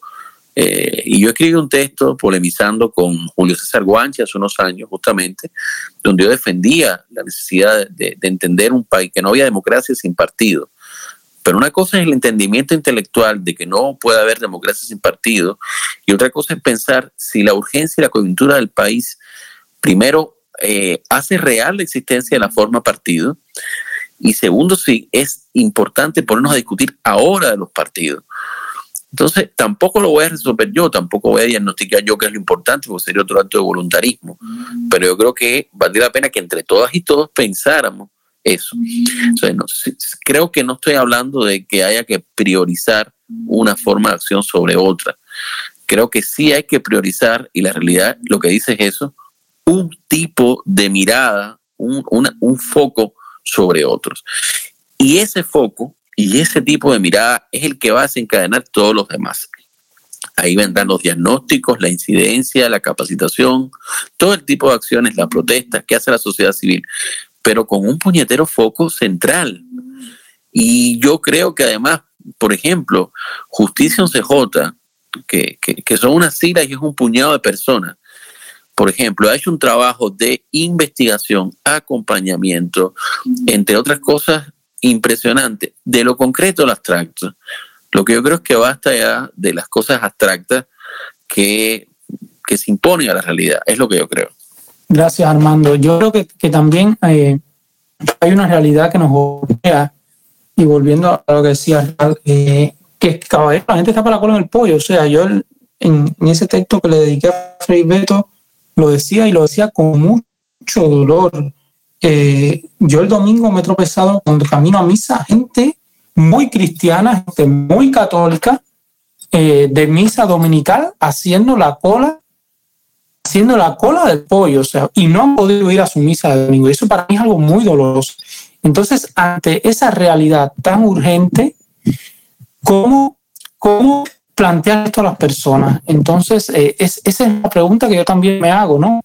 ¿Cómo plantear eso a, a los muchachos que están presos, que están esperando por, porque son condenas que son más de lo que han vivido? Y, y económicamente, como tú decías, hay que buscar una solución. Entonces, eh, yo, a ver, caballero, me jalo los pelos y me estoy quedando, y cada día me crecen más las entradas buscando, buscando una forma. Eh, y Ruiz también está por aquí, eh, del MCI, si, si nos quieres también compartir algo. También está Maceo, que, participó del proceso. Algo, a Mauri, te escuchamos. Bueno, yo están hablando, está, se está hablando de cosas eh, de lo urgente, de lo que hay urgente, que también, que también se convierte dentro del contexto cubano en, en lo que hay siempre. Siempre hay presos, siempre, de alguna eh, eh, manera, siempre estamos pasando por una calamidad nacional son las constantes, cada 10 años, cada 5 años, pasamos por esos procesos. Y lanzamos y vimos el diálogo como una oportunidad eh, por eso mismo, porque decíamos, estamos en un aspecto donde el cubano se ha convertido en el que sube la java. todas las organizaciones están trabajando en esa dirección. Hay un enfoque que puede haber menos o más, no sé lo que le llegan a todos los presos del 11, pero sí sé que muchas organizaciones están abrocadas en ayudar. Pero es reactivo, es como yo veo eh, aquí en el barrio cómo suben Java, porque Cuba es carcelario, es presidiario, todo el tiempo. Todo el tiempo yo digo, hace falta poner algo y nosotros, como llevábamos esta línea de, la primera fase, decidimos ponerla en este momento. ¿Por qué? Porque necesitamos reflexionar sobre estas cosas. Hoy reflexionar y hacer, eh, y hablo de la palabra y la acción, cuando hablamos, cuando sea, porque a veces toda la conversación nos prepara para el momento. Y eso es lo que yo siento cuando me encuentro no solo con afines, sino con el contrario, con el que piensa diferente, veo que eh, la, eh, la, casa se mueve. Ahora, también ves que la casa se mueve y ves sus complejidades, las claves que nos unen, las claves que nos separan, la imposibilidad de estar... Eh, no, si nosotros como sociedad civil o, como sea, como organizaciones o partidos políticos, que puede ser que sea una ficción, pero es lo que hemos podido llevar adelante, para eh, organizarnos bajo estas circunstancias, eso mueve. Pero ¿cómo nos conectamos? Y ahora el debate de lo económico, como plantea ese muchacho. Yo desde mi perspectiva soy un neófito, no conozco mucho eso, pero sí sé que a nivel social se debate. Es verdad que se está en la cola pero en la cola se está reflexionando, se está diciendo, esto no sirve, esto hay que cambiarlo ya, yo no aguanto más. Me lo dice el otro viejito que yo voy caminando y tiene el pie a la mitad y me dice, yo fui a Angola, yo hice esto, hice lo otro y mira, y de plazo yo le doy un ibuprofeno y él me cuenta, oye, esto yo lo quiero decir. Y yo le digo, eh, mi hermano, nosotros estamos en un diálogo, estamos tratando de establecer líneas que tú crees. Y ahí empezamos una conversación en una dirección determinada, bajo las condiciones en que estamos, porque lo que sí sabemos es que tenemos unas condiciones que no han variado mucho. Real, real, no han variado mucho. Ahora se ha intensificado, pero también es porque se ha intensificado en un mismo, en un mismo momento están ocurriendo la máxima represión, pero también el deseo de libertad más potente que he visto en todos estos años. ¿Cómo se da ese espacio de paradoja? ¿Cómo ese espacio paradójico aparece? Entonces, yo digo, bueno, yo no lo sé, San Isidro no lo sabe, nosotros lo único que tenemos dentro del medio de la devastación, que cuando ya tú no puedes mover un brazo, abre la boca, mueve los ojos y nos planteamos el diálogo. Y el diálogo nos lleva siempre a este punto, donde tenemos que volver a hablar, donde tenemos que volver a poner las prioridades por las cuales nos vamos a mover. Eso es lo que yo siento a la hora de, sí, en, esta conversación que eh, eh, es una de las conversaciones más sanas que he participado en tiempo porque hay una reflexión, eh, hay diferentes personas de diferentes espacios, instituciones, y eso me da el sentido más claro de nación que, que, que al cual yo pueda arribar. ¿No? Y por eso yo siento que, que, que sí, el diálogo está puesto, no está lejos, es, está ahí mismo donde está la situación cubana. Esto de urgencia. ¿Qué hay que hacer con los presos? Es verdad, ¿qué vamos a hacer? Ya todas las instituciones los tienen, hay que hacer un frente común, no sé, tenemos que hablar, debemos hablar, o lo que se vaya a hacer. Pero ahí están las mentes cubanas, ahí están los cubanos que están en la Transcuba, que han podido reflexionar en el medio del dolor y de todo, pero han podido reflexionar, han podido llegar, han podido incorporar el mundo para depositarlo en Cuba. Eso es lo que yo creo de la experiencia esta de, de, conversar y de buscar territorios comunes. Gracias a Mauri. Eh, le paso la palabra a José Gabriel. José Gabriel, bienvenido al lo te escuchamos. Eh, no, lo primero es que estoy completamente de acuerdo con, con Armando Chabaceda en, en, que, en que no es el momento. Realmente, si, quiere haber, si queremos tener una unidad, la unidad debe ser alrededor de acciones concretas. No puede haber unidad eh, a partir de empezar a dialogar para estar todos de acuerdo en una ideología que es lo que pretendemos los cubanos. La otra parte que veo del diálogo también es que veo que los cubanos tendemos a dialogar por una cuestión catártica, o sea, empezamos a sacar las cosas y a eso nos da cierta, a ver, nos, nos libera la carga y nos sentimos bien, pero me parece que ese no es el objetivo. O sea, eso es lo, en, lo esencial, estoy completamente de acuerdo con lo que dice Armando. Aquí el tema fundamental en este momento son los presos políticos y lo que se puede hacer por los presos políticos. Ese es el tema eh, clave hoy. Si se quiere una unidad, no es si vamos a poner la constitución del 40 después, si va a haber libre mercado, si no va a haber, eso no, eso no es el momento. Yo creo incluso que esas discusiones tienen que ver con algo más que, voy a, que, voy, que es lo que, me, lo que me interesa decir ahora. Eh, quiero hablar del diálogo eh, con, con el gobierno, con el régimen. Eh, en primer lugar, el régimen, por las características del régimen, que viene de mucho atrás, no va a discutir nunca con la oposición. Puede ser que en una circunstancia, por ejemplo, como la que se dio frente al Ministerio de Cultura, en un momento en que todavía ellos no habían aplicado una, se habían atrevido a hacer la represión que hicieron, por ejemplo, el día 11, ellos decidieran que sí, que tenían que ver cómo, cómo apaciguaban aquello y, y, lo dejaban. Y hicieron como que había un diálogo con una figura de tercera categoría ahí, que todo el mundo sabe que, que el viceministro eh, es el eterno, el eterno ministro que nunca llega a ministro porque lo tienen ahí para eso. Eh, o sea que es una persona que incluso no tiene ningún poder. Y es fue lo que sucede. Yo creo que el diálogo, si, el, si en algún momento, y es lo que deberíamos, debiéramos preguntarnos, que hay gente que se lo ha respondido, los radicales, los que llamamos radicales, lo que nada más que oyen la palabra diálogo, enseguida saltan y dicen, no, ah", y empiezan a, empiezan a atacar, lo hacen porque ellos sí saben cuál es el diálogo que puede haber y es el diálogo entre el régimen y el gobierno de los Estados Unidos. Lo que tenemos que empezar a preguntarnos todos en la oposición es cuál actitud vamos a tener cada cual en el momento que ocurra ese diálogo, que en algún momento va a ocurrir o quizás incluso ya está ocurriendo. Pero, eh, a ver, lo primero es que lo que, lo, lo, que lo que te acabo de decir, no creo que en ningún momento el régimen, el régimen eh, cubano, que supuestamente es la unidad, que está sobre, que, que la unidad es la base porque el, gobierno lo ve todo desde un punto de vista como un conflicto entre dos estados, un diferendo entre Cuba y Estados Unidos, en el cual la unidad eh, del pueblo cubano alrededor de, esa bandera nacionalista que viene de mucho antes, porque realmente ellos son herederos de, es la que es la que ellos defienden en este caso. Y ellos no pueden salir de ese discurso porque en primer lugar ya lo perderían todo. independientemente de que el Estado totalitario no puede dialogar, en este caso es que es un nacionalismo que el día que haga que, que salga esto pierde toda la base de legitimidad que tiene. Y no lo puede hacer. O sea, va a haber en algún momento un diálogo con el gobierno de los Estados Unidos, como lo hubo, por ejemplo, cuando, cuando la administración Obama eh, y hay que ver qué es lo que se va a hacer. Hay sectores que sí realmente tienen poder, porque muchos de, aquí no tenemos ningún poder de ejercer ninguna influencia en ese diálogo, porque no podemos influir prácticamente en el gobierno cubano y absolutamente nada en el gobierno americano. Pero hay gente que en Miami sí puede influir en, en, ese diálogo en el gobierno americano. Y es lo que hacen fundamentalmente, o sea, cuando por ejemplo el, el MSI saca diciendo que va a ser un diálogo, ellos no salen a responderle al diálogo del, del MSI, salen simplemente a dejar bien claro que oigan en la Casa Blanca, y que te pueda oír, de que ellos no están por ningún diálogo.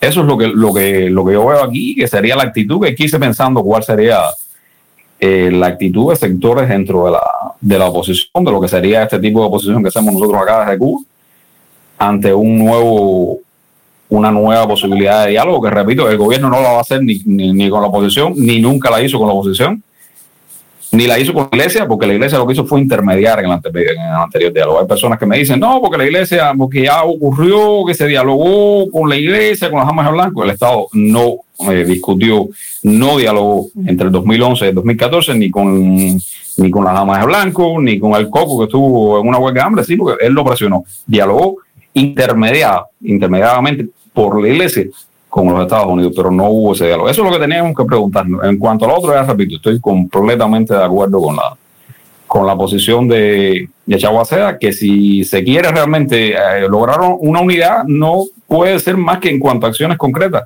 Y esto es una acción concreta, que sí, de verdad que sí tiene que haber más solidaridad dentro de la sociedad cubana y puede haberla. Y puede haberla porque a veces eh, todos pasamos necesidad, pero todos podemos cooperar con algo, no simplemente hay que esperar que simplemente venga de fuera la ayuda para, un preso político o la familia de un preso político. De Cuba se puede hacer, hay personas que lo hacen en Cuba. No voy a mencionar nombres porque, bueno, sería prácticamente que me van a decir, no, es un guataca aquí del medio, pero es lo que quiero decir. Bueno.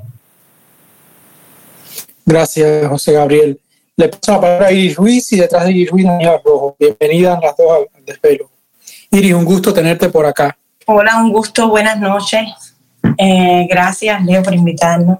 Eh, estaba, bueno, sí, he estado escuchando y a mí lo que me, me, me resulta un poco raro, ¿no? Eh, discúlpenme así, pero me resulta un poco raro que cada vez que uno diga diálogo o vayamos a hablar sobre la propuesta de diálogo que ha puesto en la mesa el movimiento San Isidro, vaya siempre la pelota a la misma cancha, vaya todo el mundo siempre a hablar de que el diálogo con el gobierno o no, cuántos han sido los diálogos o no con el gobierno, cómo debería ser el diálogo o no con el gobierno. Eh, o sea, esos son toda una serie de temas que pueden estar dentro de los diálogos para el cambio. Toda esa serie de temas, de hecho, pueden estar allá adentro allá adentro se pueden hablar, se pueden debatir, se pueden discutir. Acaban de hablar ahora mismo aquí en el chat de, bueno, ¿por qué no hacemos entonces? ¿Por qué no creamos una plataforma para previo de antesala de los diálogos para entonces hablar entre nosotros?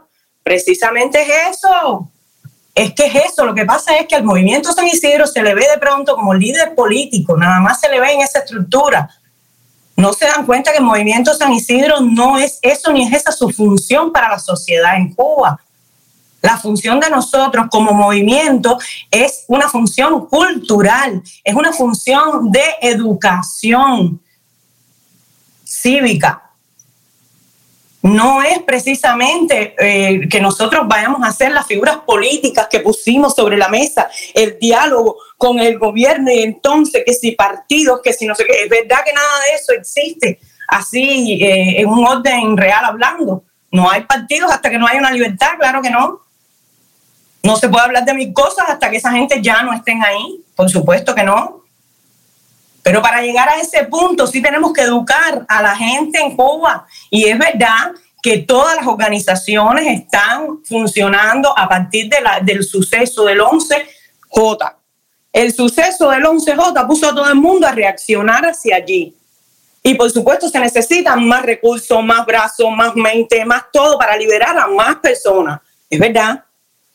Porque ahora son más.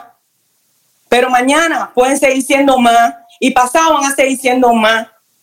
Van a seguir metiendo gente presa. Y entonces todo el mundo más para liberar a los presos. En realidad, las damas de blanco siempre estuvieron ahí marcando el camino de qué había que hacer para liberar un preso político. ¿Cuántas mujeres no se le unieron en ese camino? Ahora que somos más, que todo el mundo está queriendo, entonces, bueno, los presos políticos, perfecto, los presos políticos, pero ¿y los que están fuera, la ciudadanía que está fuera? Que la que está pasando hambre, la que está haciendo la cola el pollo.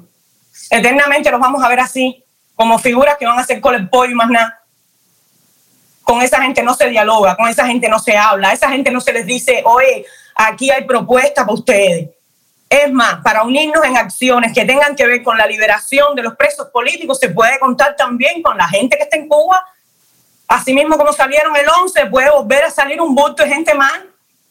Podemos convencer a la gente de que vuelva y, se, y, salga de la cola del pollo y salga de la medicina y salga de no sé qué. Y mire que el que tiene presos políticos, porque cuando la gente se reunió frente al Ministerio de Cultura, Allí ni había agenda de diálogo, ni había nada que pedir diálogo, ni había nada de eso. Ahí lo que había era tremenda emoción y tremenda indignación por lo que había estado viendo la gente que había pasado en San Isidro, allí en los acuartelados. Que fue un suceso también. Pero cuando la gente ve de verdad lo que pasa, la represión, el abuso en su cara, no puede virar la cara para el lado, tiene que darle enfrente. Por eso fueron tantos artistas para allí, porque había cosas pasando con los artistas y lo estaban viendo había un abuso muy grande. La gente tiene que ver que eso existe. Todavía a estas alturas había gente que pensaba que no, que es mentira, que, el gobierno cubano no reprimía, no mataba, no daba, no esto, no aquello. Había gente que pensaba eso todavía. Que hay que irle para arriba a ver cómo sacamos a los presos. Sí, pero para eso tenemos que conversar y nosotros entre nosotros no podemos ni siquiera decir diálogo, porque nos ponemos histéricos y, no, y requete menos nos hablamos. Entonces, ¿qué madurez de sociedad civil es esa? El diálogo que nosotros estamos hablando no es el diálogo que va a participar de un suceso el día de mañana con esa gente para que se vayan de ahí para el carajo. No, no estamos hablando de ese tipo de diálogo. Estamos hablando de los diálogos que tienen que ocurrir permanentemente entre ciudadanía, entre sociedad civil, entre personas organizadas, personas que no, personas con más ventaja, como los que están afuera, con menos, con, con más represión, como los que están adentro. Tenemos que estar hablando. Tiene que estar pasando algo. No podemos estar todo el mundo en silencio, porque en realidad todos podemos estar trabajando como estamos ahora mismo. 20 años más por los presos políticos, por sacar a la gente que van a estar cumpliendo condenas ahí. Todos podemos estar ayudando a las familias, mandando dinero, mandando medicina. Podemos estar haciendo todo eso y el resto de Cuba no se va a enterar.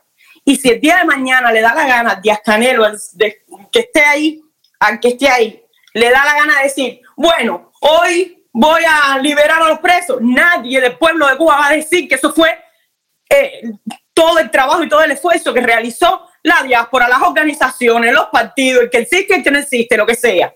Vuelven una vez más la gente a decir, ah, no, mira, si liberaron, ellos liberaron, ellos, como mismo lo hicimos con Internet. Internet tuvo activistas muertos de huelga de hambre por, por el derecho al Internet en Cuba. ¿Qué cubano dice hoy por hoy que eso fue debido a eso? ¿Qué cubano piensa hoy en eso? Ninguno, todo el mundo se le olvidó, a nadie le importa nada. Se levantó un día Raúl y dijo, ahora sí van a tener internet y todo el mundo, viste, nos pusieron la internet como si fuera un regalito, un regalo de, de Papá Noel que te cayó un día en diciembre que se le ocurrió traerte un regalo y darte internet. Eso no es así. No podemos seguir actuando a sombrerazo. Ahora, ¿qué cosas son los presos políticos? atajar no, los presos políticos. Mañana, ¿qué va a hacer? No, ahora mañana fue que nos pusieron una. Todos vamos a enfocarnos para allá, vamos para allá. Esto no es así. El trabajo de las organizaciones es el trabajo de las organizaciones. Y las organizaciones en Cuba han vivido siempre con presos, siempre, con presos dentro. Y no han dejado nunca de atenderlos. Esa es la verdad. Cada organización se ha dedicado a atender a sus presos. Esa es la verdad aquí no hay nada nuevo ocurriendo. La gente nos dice, no, diálogo, ah, sí, pero eso hace tiempo que se sabe que sí, claro que hace tiempo, nadie está descubriendo nada, nadie ha dicho que estamos descubriendo nada. Lo único que estamos poniendo es una idea, caballero. Vamos a dialogar, caballero, que esa gente allá adentro sepa que todo es un frente, que hay un frente grande para respaldarlos, para cuidarlos, para apoyarlos, para ayudarlos con herramientas, con recursos, con lo que haga falta, para lo que haga falta. Pero si esa gente nos desconocen, porque nos desconocen por miedo, por lo que sea, cuando tú sales a las calles de Cuba a caminar, dicen, Dime de los opositores que hay, sí, sí, son valientes. O somos víctimas o somos héroes. Ninguno somos una institución respetable, clara, que tiene, mira, esta gente se dedican a esto, a ayudarnos en esto, en esto, en esto. Cualquier cosa, tú puedes ir ahí, tú puedes ser voluntario de esas organizaciones, tú puedes también ayudar. No, tú puedes también ser un donante, tú puedes también, y ese también es activar a esa ciudadanía que está ahí así como un zombie. Pero eso no es responsabilidad de San Isidro solo. San Isidro puede poner una iniciativa. San Isidro puede decir, vamos, caballero, esto es lo que nosotros pensamos que no sé qué, pero de pronto si todo el mundo se lava las manos todo el mundo mira para el lado y dice, ah, no, porque imagínate, es cuestión de crédito. Ah, no, no, no, San Isidro eh, no, no, es moralmente eh, adecuado para decir que, que tenemos que... Ah, no, mira, si es así, no vamos a llegar a ninguna parte. No vamos a llegar a ninguna parte. Tenemos que mostrar madurez, tenemos que mostrar organización. Todos los grupos al final todos, todos, todos, todos queremos cada uno. No, vamos a, vamos a poner una iniciativa. No, este, esto es la mía. Esta es la mía. Y el otro que está al lado está pensando lo mismo que tú y pone otra iniciativa que es igualita a la tuya, la réplica o la recontrarréplica. Pero sin embargo, no nos miramos las caras y decimos, oye, si estamos por lo mismo, vamos todo el mundo para arriba de eso. Esa necesidad grande, genuina que hay de hablar sobre cómo vamos a ayudar a, sacar a los presos, porque es a sacarlo porque si lo que vamos a ayudar es, ayudar nada más, vamos a estar, ¿cuántos años los condenaron? 20, 11 años dedicados a eso. O cuando nos reunamos para hablar sobre los presos, va a ser cómo los vamos a liberar. Si es cómo los vamos a liberar, tenemos que hablar entre nosotros. Tenemos que hablar entre nosotros. Hay una necesidad y no es abstracción ninguna. Hay necesidad de mirarnos las caras y de hablar, porque soledad siempre ha habido. Porque en el 2018 había un impasse como este. Los opositores estaban cansados, no se les ocurría en ese momento nada creativo para hacer, ya no había nada, estaba todo el mundo con lo mismo, con lo mismo, todo el mundo cansado. Y sin embargo, a nosotros nos dijeron que éramos una distracción porque estábamos pensando tumbar el 349 nada más y no nos dábamos cuenta que había un gobierno que no sé qué cosa y no sé qué más, y no es verdad. Nosotros estábamos ayudando a que la gente viera que sí era posible, aunque fuera irle para arriba a una ley y derogarla, cambiarla, quitarla, discutirla, debatirla por lo menos. Eso era lo que, estábamos nosotros. Y nos acusaron igual. Y nadie creyó nada. Y después el otro año estaba todo el mundo diciendo, oye, sí, somos San Isidro. ¿Para dónde va Vicente? ¿Para dónde va la gente? No podemos seguir actuando así. No podemos seguir actuando así. En Cuba se nos necesita. Y allí la gente ahora está más presto que nunca a escuchar qué tenemos para ellos. Oye, ¿En qué me puedo meter? ¿Cómo hago? ¿Qué hago? ¿Cómo? Dime, ¿cómo apoyo? ¿Cómo ayudo? Esa, esa actitud es la que hay que coger y levantar. Y levantarla lleva pincha. No es diálogo porque nosotros estamos diciendo diálogo. No, levantarla lleva llevarle a toda esa gente eso. Gente ahí en el terreno dedicada, comprometida, como estaban hablando ahorita. Hace falta compromiso, hace falta, de verdad que hace falta.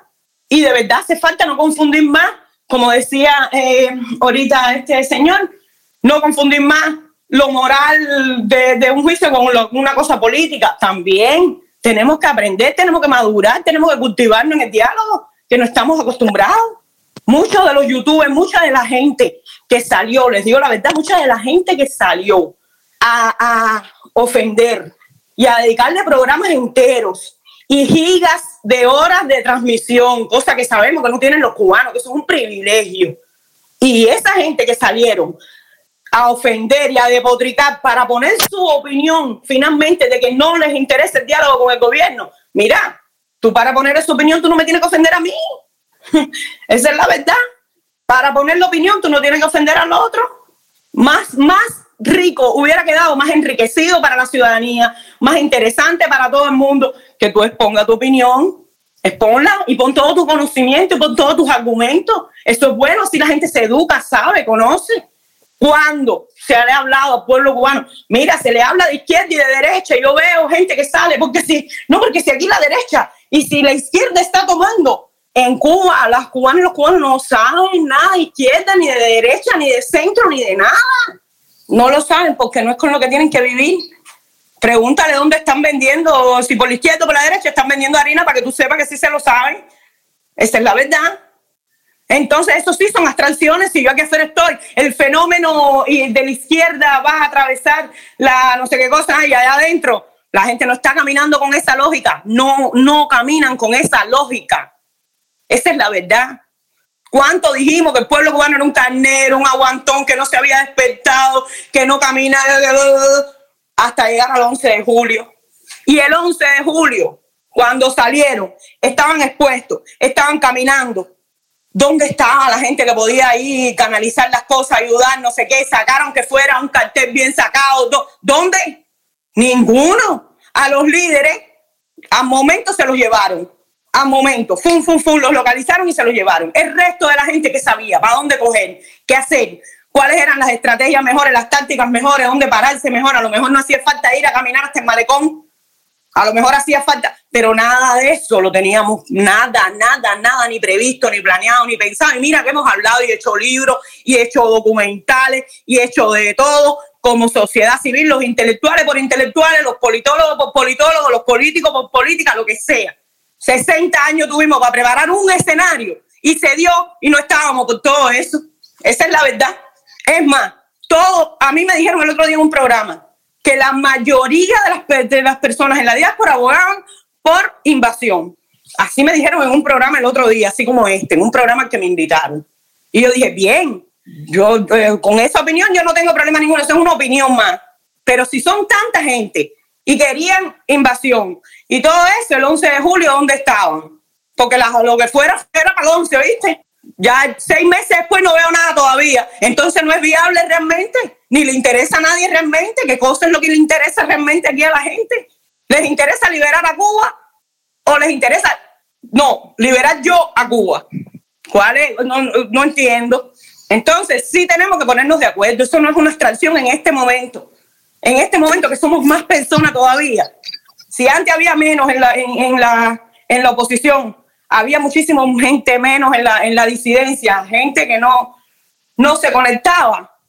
Y la oposición tenía presos políticos y habían activistas trabajando en Cuba bajo la misma represión y más porque no había ni siquiera internet, ni nadie se integraba, ni nada, ni nada. Ahora que somos más, que hay más voces, tenemos que organizarnos. Si no, vamos a pasar 60 años más ese día allí que todo el mundo valora con una exactitud política tremenda, que fue un fracaso porque el diálogo, porque si no había que pedir el diálogo, del Ministerio de Cultura, ese día allí no hubiera pasado lo que pasó si antes hubieran habido diálogos al respecto. No que llegaron allí y de pronto hubo que improvisar. Oye, ¿cuál es, qué, qué derechos hay en lo que tú, vamos a ver aquí, vamos a improvisar aquí entre nosotros? ¿Qué derechos pedimos? ¿Qué hacemos aquí? Iris, te pido que, que seas, eh, vayas cerrando ideas para, para el resto. No, ya, era eso, era eso. Muchas yo, gracias. Yo te voy a... esta cerrada gracias a ti. Para decir eso. Gracias por, por van una vez y otra vez a lo mismo, lo mismo, y no acaban de, de Eh, discutir. A ver, Iris, eh, primero, primero yo creo que eh, en el desvelo cada cual tiene su opinión, se respeta y tenemos que ser muy cuidadosos de eso si queremos dialogar. No es imponer mi verdad o mi historia de vida. Eso es mi humilde opinión No, yo lo único y que la dinámica que tratamos transmitirle mi no. Sí, sí, sí. Yo lo único que hice Claro, fue te- transmitirles mi opinión respecto al diálogo y la necesidad del diálogo, que no es para mí una abstracción. que te escuchamos. Eh, eh, yo lo que te, te voy a dar una impresión mía como, como intelectual, en particular como historiador. Eh, mira, en la historia de Cuba, eh, ni con la caída de Gerardo Machado, ni con la propia triunfo de la Revolución Cubana, que fue, no fue un estallido po- popular en, ese sens, stricto sensus, eh, se había dado una escalada de manifestaciones masivas, no sé si Chaguacera eh, o los demás historiadores que están aquí me podrán corregir, en la escala masiva que se dio eh, el 11 de julio. Estamos hablando de más de 60 ciudades y por, por- por ponerte un ejemplo, la caída de Machado fue muy concentrada en La Habana y en las grandes capitales de provincia. Entonces, ocurrió un estallido social, estamos hablando de una cifra eh, muy alta de presos políticos y estamos hablando de personas con una realidad de pobreza, de precarización de la vida muy fuerte, muy fuerte. Y yo creo que comparto el criterio de Armando que si no acompañamos esa realidad, eh, las madres de Plaza de Mayo, por poner un ejemplo, eh, hicieron sucumbir a la Junta Militar del 76 en Argentina. Entonces yo creo que también hay que ver que cada derecho, que cada espacio, que cada lucha suma. Suma la lucha de los ambientalistas, suma la lucha de la comunidad LGTBI, suma la lucha por derechos culturales del movimiento San Isidro, que me alegro que lo hayas dicho porque era muy importante que se dijera. Entonces, cada camino, eh, por lo menos, disculpen en, mi criterio, ¿eh? Suma, suma la lucha eh, de los ambientalistas, no sé si ya lo dije, de los animalistas. Entonces, eso es algo que hay que tener muy en cuenta, muy importante. Eh, le paso la palabra a Daniela Rojo y después detrás a, a Néstor Esteves. Ok, ok. Buenas noches. Buenas noches, Leo. Gracias por la invitación. Buenas noches para todos. Eh, yo estaba viendo todo lo que se estaba, bueno, desde que entré, no entré desde el principio, pero he oído varias intervenciones, como la de Meida, la de Saguacea, la de Iris, la de Amauri, la de José Gabriel. Estuve viendo varias intervenciones, ¿eh? Y Iris, si, si están por ahí, Iris y Amauri, yo les voy a recordar un día a ustedes dos. Un día donde ustedes, ustedes dos y yo nos conocimos en San Isidro y donde yo conocí también a Luis Manuel Otero. Se lo voy a recordar porque precisamente ese día hablamos del diálogo nacional. Y Luis Manuel eh, me compartió, y bueno, nos compartió todos los que estábamos ahí, eh, sus ideas sobre lo que era el diálogo nacional. Una cosa que a mí me gustó mucho de esa idea de Luis Manuel era el hecho de que incluía eh, en los comentarios recoger opiniones populares, opiniones del pueblo de Cuba. O sea, no era solo eh, ya eh, el, el, convencional diálogo este de que vamos a reunirnos con el régimen o no, o vamos a reunirnos como sociedad civil, sino que vamos a pedir como sociedad civil que el pueblo nos, nos, hable con nosotros, nos diga, nos cuente sus necesidades. Vamos a plantearnos como un sustituto virtual del Estado. ¿Ya? Esa idea me encantó, me, me gustó muchísimo. Otra cosa que quería decir, eh, yo estuve tratando, entre todo esto que estaba escuchando, de imaginarme, por ejemplo, una asamblea de rendición de cuentas donde pudiesen participar los opositores y donde los opositores eh, dijeran lo que quisieran eh, sin que se les penara y que, y que hubiera un acto de repudio al final. ¿Ustedes se lo imaginan? Y yo tampoco me lo imagino, porque sabemos bien lo que pasa en este país y estoy hablando a nivel de base, a nivel de rendición de cuentas eh, donde lo que van a ver son eh, dos o tres partidarios del PSC y el resto es el barrio. Eso es lo que es una, una asamblea de rendición de cuentas. Y si ni siquiera ahí, que es el espacio instituido donde el pueblo se puede expresar, nosotros tenemos voz, ¿cómo? Entonces vamos a hablar de hablar con ellos. Y la otra es que ni siquiera somos capaces de hablar entre nosotros. Y se hace la propuesta del diálogo nacional, y esto es un tema importante, se hace la propuesta del diálogo nacional, pero no se lanza la plataforma, la, el medio, la manera, eh, donde todos podamos converger, tanto el cubano a pie que tiene que comprarse sus megas con cinco pesos que puede raspar, como el que está en Miami, o en Europa, o en donde quiera. No sé si se me entiende bien lo que quiero decir. El, un lugar donde, donde podamos converger en la Internet, todos, la mayoría, la mayor cantidad de público, independientemente del estrato social de donde provenga. Eh, esa creo que sería la, la, manera primera de pensar el diálogo, ¿no? En cómo lograr llegar a la mayor cantidad de gente posible y sobre todo dentro de Cuba y escuchar, escuchar como sociedad civil, como un sustituto virtual del Estado, las propuestas y las, y las inquietudes del, del pueblo, del cubano a pie, de que tiene que salir a buscar el tubito picadillo en la cola de la MLC. Ese. Eh, nada, era eso que quería decir. Les regalo un abrazo ahí grande a todo el mundo ahí, a Mauri Iri. Ahora con ahí los quiero. Gracias, Dani. saludos, Daniela. Gracias. Gracias, a Y gracias a Mauri, porque igual que yo, a Mauri está desde Alamar, que, que sabemos que, que Texen Alamar nos, nos regala un internet de las buenas. Eh, no sabía. Néstor me pedía la palabra. Sí, Leo, voy a ser eh, bastante breve.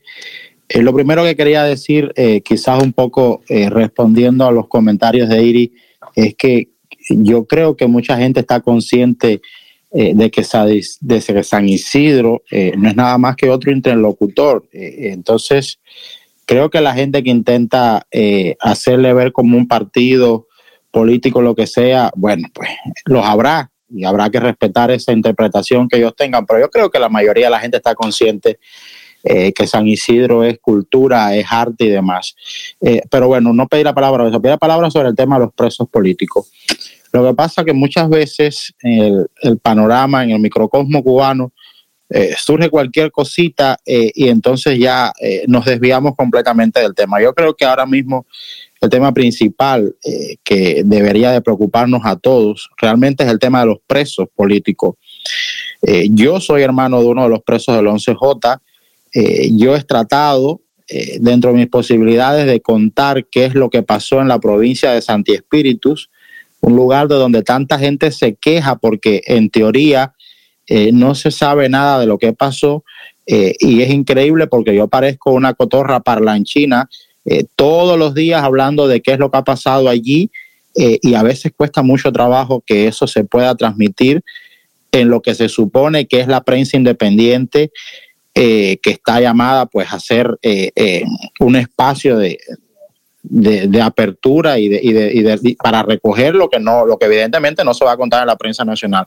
Entonces, a mí me parece que independientemente de todos los temas que podamos tratar, eh, que ya estamos en un diálogo, porque este, este debate ahora mismo está, ya estamos dialogando, estamos eh, todos intercambiando opiniones en las que podemos estar a favor o en contra.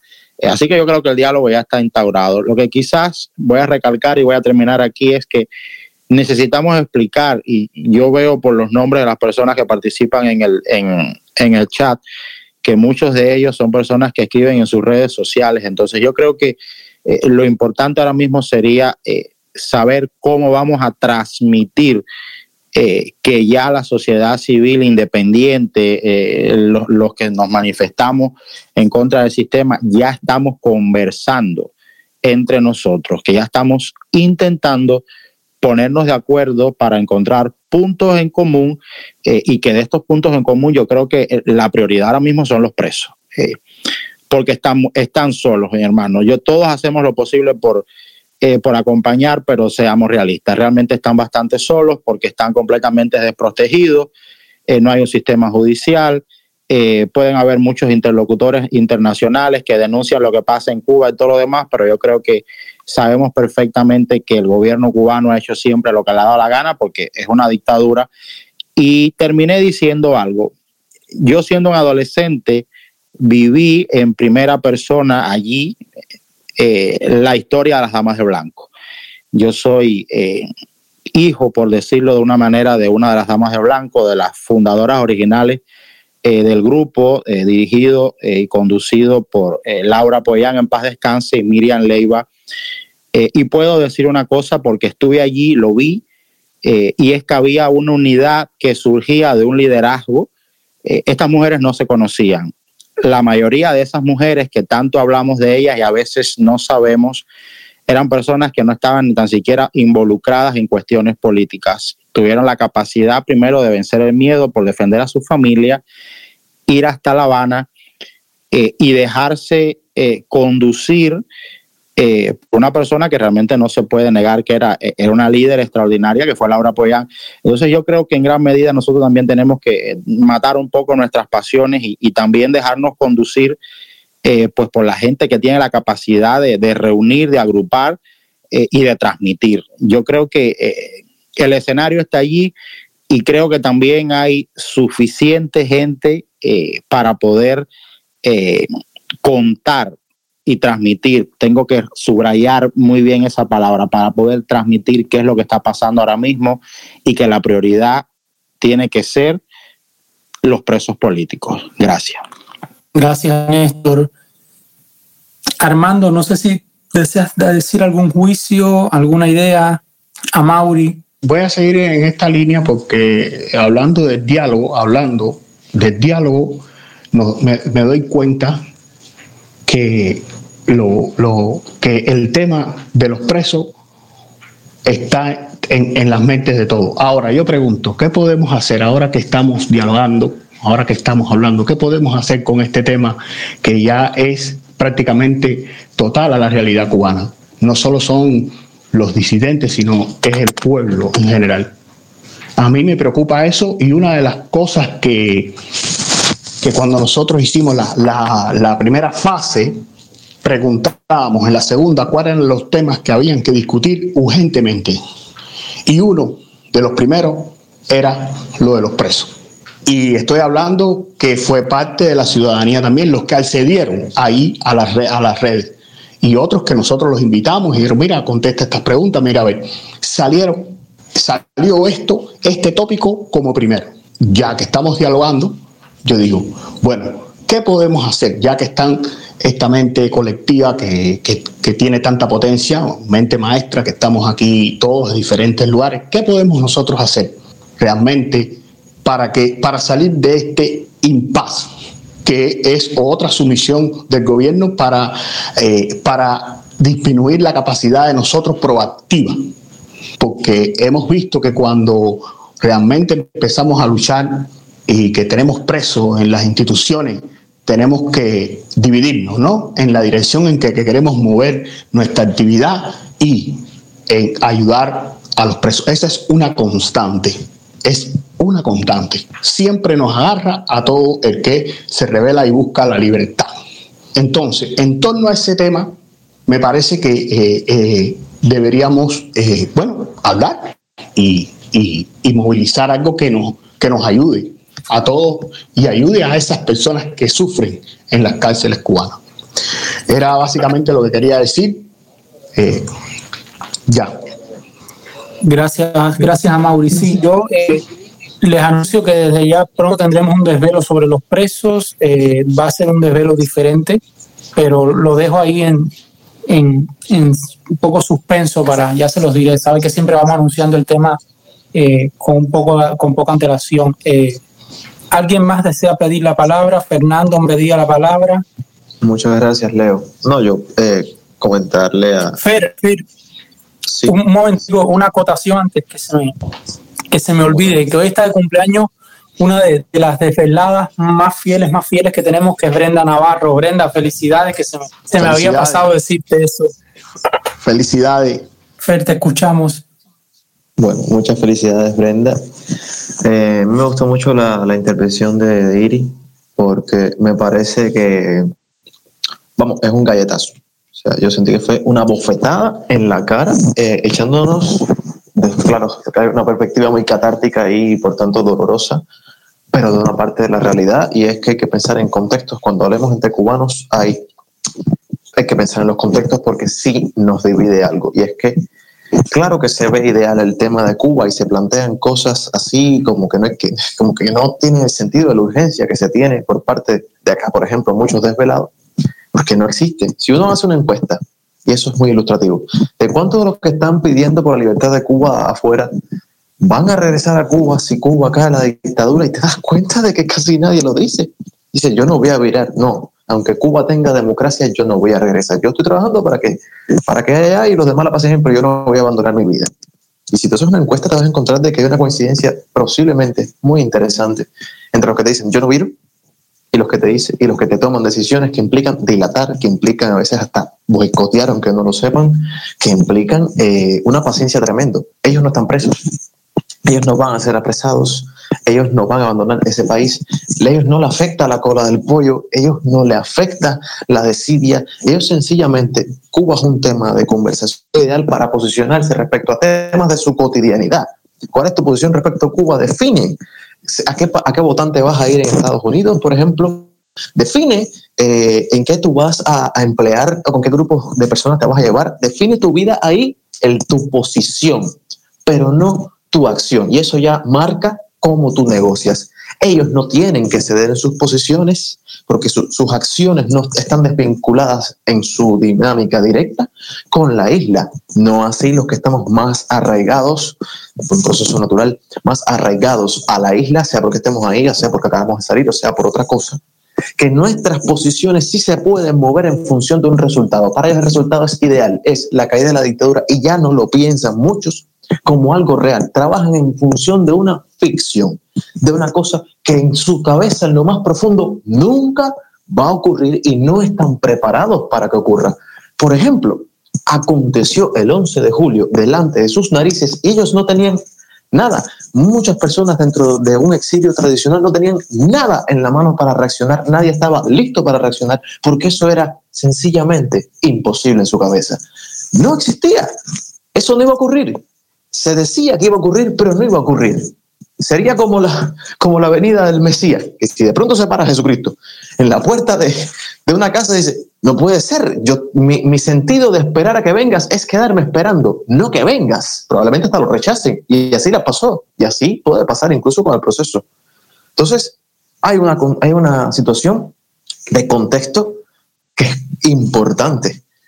Hay una situación, por tanto, de cómo me posiciono frente al tema, cuán real lo siento y lo veo y cuán ilusorio es. Y eso te define hasta con quién vas a trabajar y con qué público estás hablando. Eso define que no es el mismo nivel de diálogo dentro de un espacio de la diáspora y dentro del espacio de los cubanos. Y tienen que haber dos diálogos que después se linkeen y se encuentren.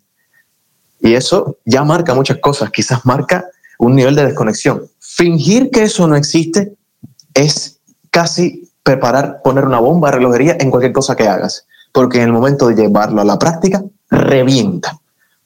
Ahí viene la ruptura que no habías contemplado. Y eso me parece que es uno de los puntos que, mirando a corto, mediano y largo plazo, hay que también ver cómo solucionar sin excluir. Tan cubanos son los, de, los del exilio y los de la diáspora como los de adentro, pero no son exactamente el, no están exactamente en la misma posición ni son el mismo tipo de cubano. Y lo que tenemos que lograr es romper, romper y fragmentar esa división que el contexto y la historia misma de los procesos culturales cubanos ha generado. Eso es lo que quería apuntar. No quería quedarme sin, sin decirlo. Muchas gracias.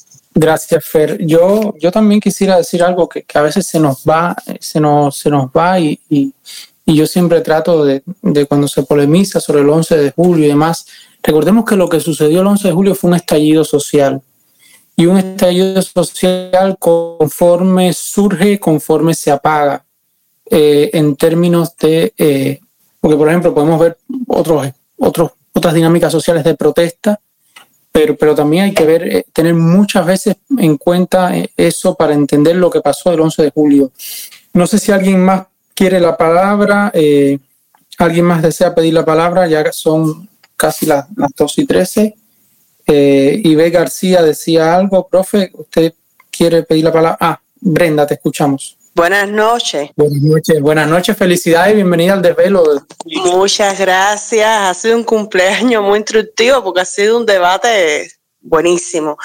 Ahora, yo creo que lo primero es lo que estaba hablando por el chat. Lo primero ahora mismo que tenemos que tener eh, como prioridad es crear esa plataforma, esa plataforma donde la gente pueda hablar y pueda hablar de los temas cardinales que son los presos políticos, porque no me cabe ninguna duda que eso ahora mismo es lo que tiene que estar en el foco, pero hay otros temas que se tienen que estar discutiendo.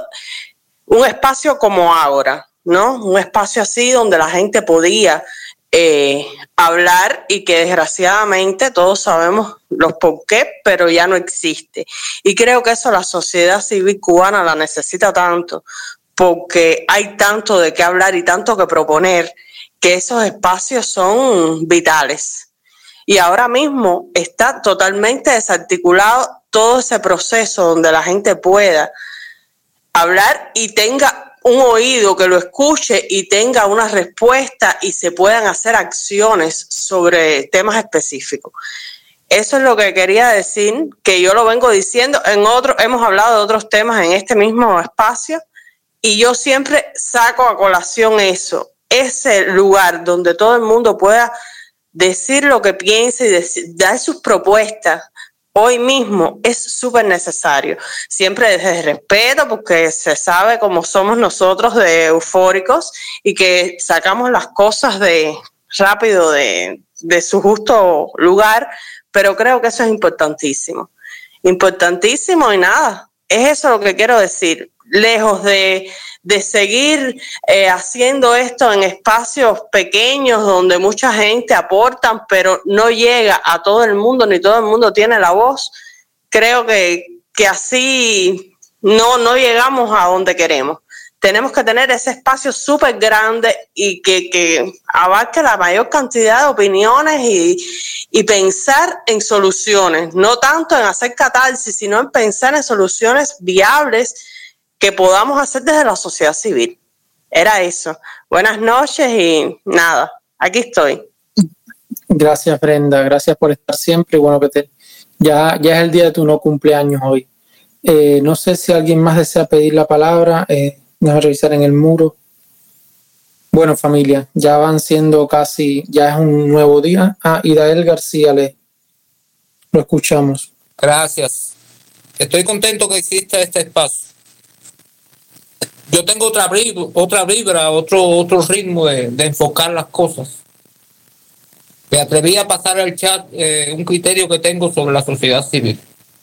Y al final dejé una pregunta. ¿Existe sociedad civil en Cuba? Bueno, no voy a hacer una explicación aquí porque es tarde y creo que en el texto que tiré eh, expreso los argumentos de, de manera más clara. Yo opino que en Cuba no hay sociedad civil. Miren, se habla de hacer plataformas, de promover ese debate, ese diálogo. Pero ese diálogo entre quiénes? Entre nosotros. Bueno, es un debate, pero ese debate va a incidir en el pueblo, en la población. Hemos creado los recursos de comunicación para persuadir, enamorar a ese pueblo, eh, transmitirle una conciencia. Creo que no. Hablamos de presos. Bueno, yo cuando escucho esa palabra, lo que me llega es una sombra de miedo, de temores y de choques de conciencia. Creo que los presos son una motivación, sí, de causa o de lucha, pero no es el eje de nuestro problema. El eje de nuestro problema es que hay una dictadura y hay que inculcar ese sentimiento de dictadura. Y una dictadura, muchachones, no cae con discursos ni con criterios de opinión cae con estructuras de oposición. Yo reviso las redes y yo no veo, a ver, publicaciones, tratados que nos enseñen a ser estratégicos para crear oposición. Porque una dictadura necesita oposición. Hay oposición en Cuba, muy relativa. ¿Qué es la verdadera oposición? Crear grupos dispersos en el espacio crear partidos virtuales sin documentos, sin distribución de proclamas, sin embarrar paredes. Eso no es oposición. Entonces, eh, yo tengo el miedo que nos pase como nos pasó con Archipiélago. Y con Archipiélago soy cuidadoso por algunas relaciones de familia, de no emitir criterios que de una forma u otra desfavorezcan otras cuestiones o que me ponga en pugna con algunas personas que fueron parte de ese proyecto. Pero se cometieron errores chapuceros. Y así vamos a tumbar una dictadura. Yo creo que no, más allá de los sentimientos y las emociones y las buenas intenciones que tengamos. El, llamado movimiento cívico en Cuba se extinguió no tenemos masa crítica y yo espero que alguien aquí del grupo domine el término de masa crítica. No tenemos masa crítica. Nos han quitado todo el liderazgo. Las personas más proactivas nos la fusilaron moralmente, nos la metieron presa o la obligaron al exilio. Entonces, ¿cómo desarrollar un diálogo con esas condiciones? Yo, aquí hay profesores, hay catedráticos. Yo quisiera ver una explicación lógica. Vaya, yo creo que así no se tumba una dictadura. Hay que despertar sentimientos antidictadura y sentido de conspiración. Hay que ser crudo. Basta de tantas frialdades. El discurso emotivo, sí, el, el amor puede ser romántico, pero a veces no es funcional, muchachones. Vamos a aceptarlo. No es funcional. Entonces nos están redireccionando con entretenimiento de diálogo, ¿El diálogo con quién? Con el gobierno, es imposible. Diálogo con la sociedad civil, imposible. No hay sociedad civil. No tenemos nada. El 11 de julio nos ha marcado, nos dejó una experiencia que para mí, ah, bueno, este grupo se llama eh, Desvelo. Bueno, yo me desvelo con las cosas que vi y con los resultados que generaron. Entonces, ¿a qué quiero invitar? A que, bueno, se transmitan conceptos claros. ¿Qué es sociedad civil?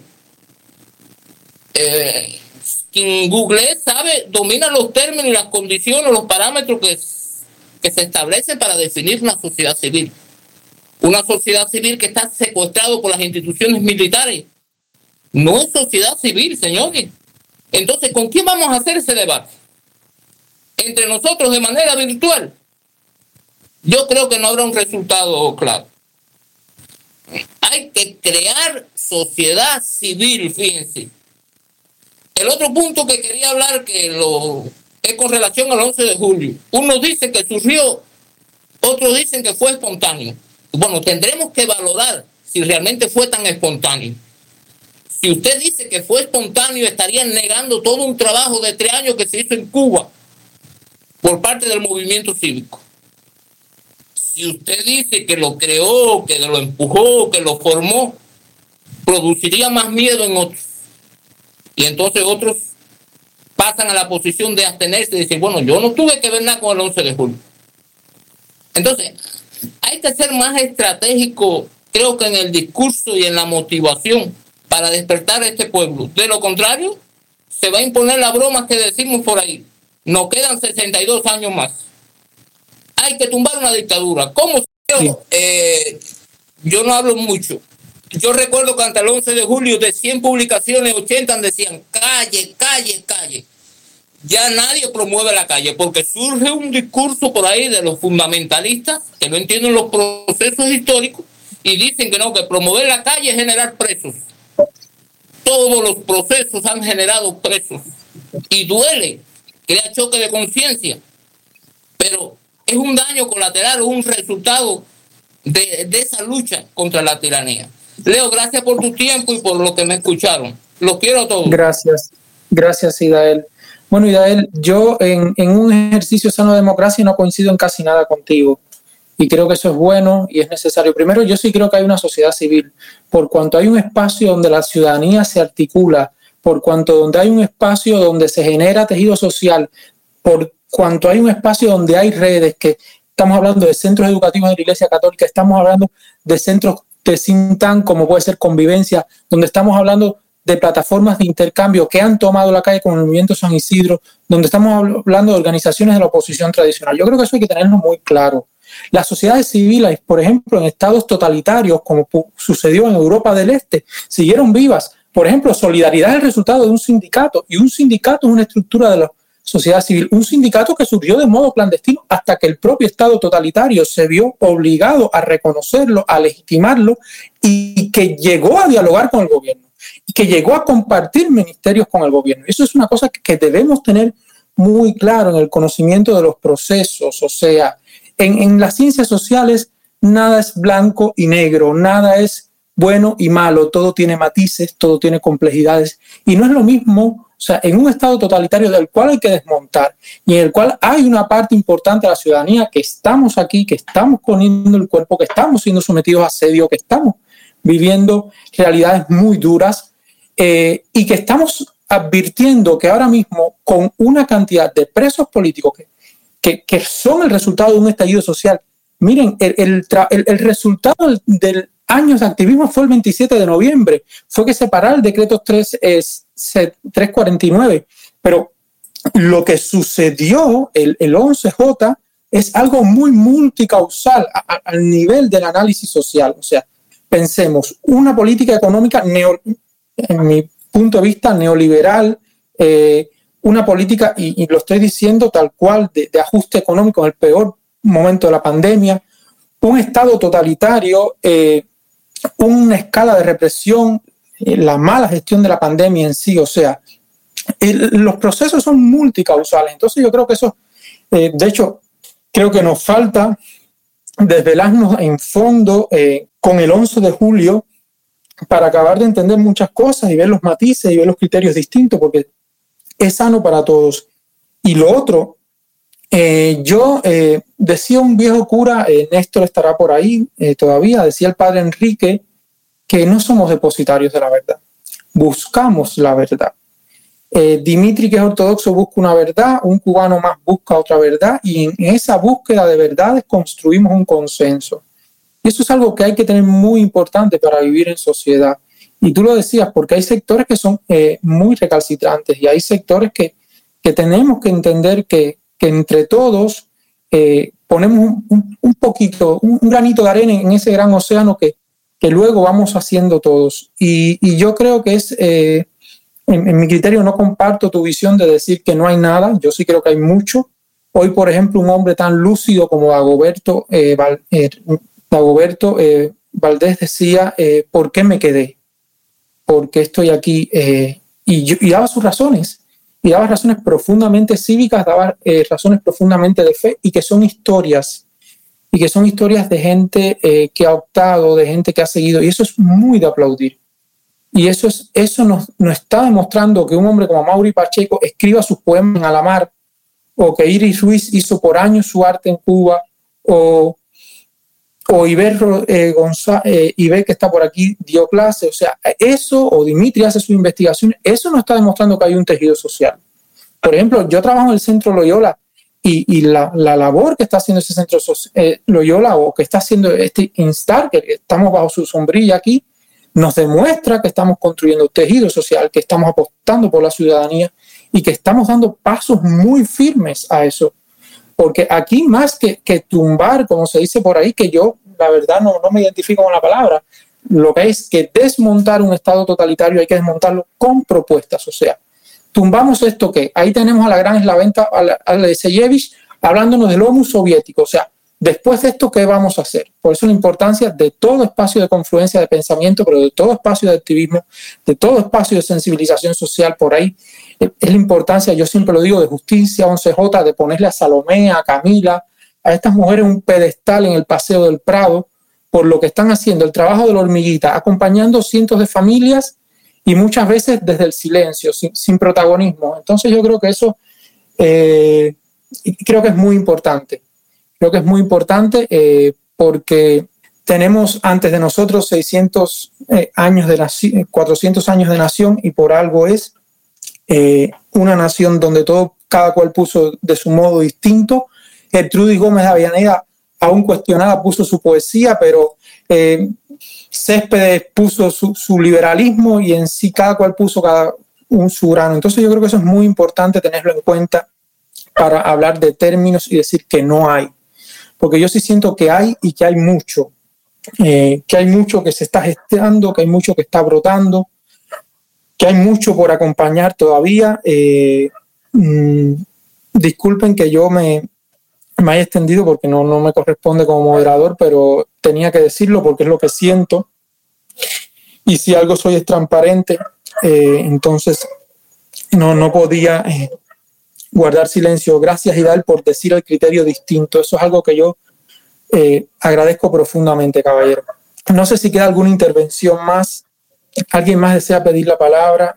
Bueno, yo eh, ya para ir cerrando quisiera terminar con, con un fragmento de, del Papa Francisco en su discurso en La Habana, encuentro con los jóvenes, un texto que nunca leyó, pero que es muy importante. Y decía, la cultura del encuentro debe conducir naturalmente a una cultura de la solidaridad. Cuando he hablado de la solidaridad como fuerza que ayuda a su, hablo de la solidaridad como fuerza que ayuda a superar cualquier obstáculo. Efectivamente, si no hay solidaridad, no hay futuro para ningún país. Por encima de cualquier otra consideración o interés, tiene que estar la preocupación concreta y real por el ser humano, que puede ser mi amigo, mi compañero o también alguien que piensa distinto, que tiene sus ideas, pero que es tan ser humano y tan cubano como yo mismo. No basta la simple tolerancia, hay que ir más allá y pasar de una actitud recelosa y defensiva a otra de acogida, de colaboración, de servicio concreto y ayuda eficaz. No tengan miedo a la solidaridad, al, ser, al servicio, a dar la mano al otro para que nadie se quede fuera del camino. Caballero, esto eh, que acabo de leer es algo que más miedo lo tiene el totalitarismo. Nunca olvidaré a Nemeli Ramos que un día me decía, si se articulan, esta gente tiembla. Entonces, eh, mi invitación es al diálogo, al diálogo de lo distinto, de lo diverso. Y para eso, caballero, estamos revelándonos aquí hasta las doce y media de la noche ahora mismo. Eh, los espero la próxima semana para hablar de por qué la gente se está pirando, caballero. Y vamos a hacerlo en la voz de los protagonistas de esta historia. Un abrazo a todos y muchas gracias por estar.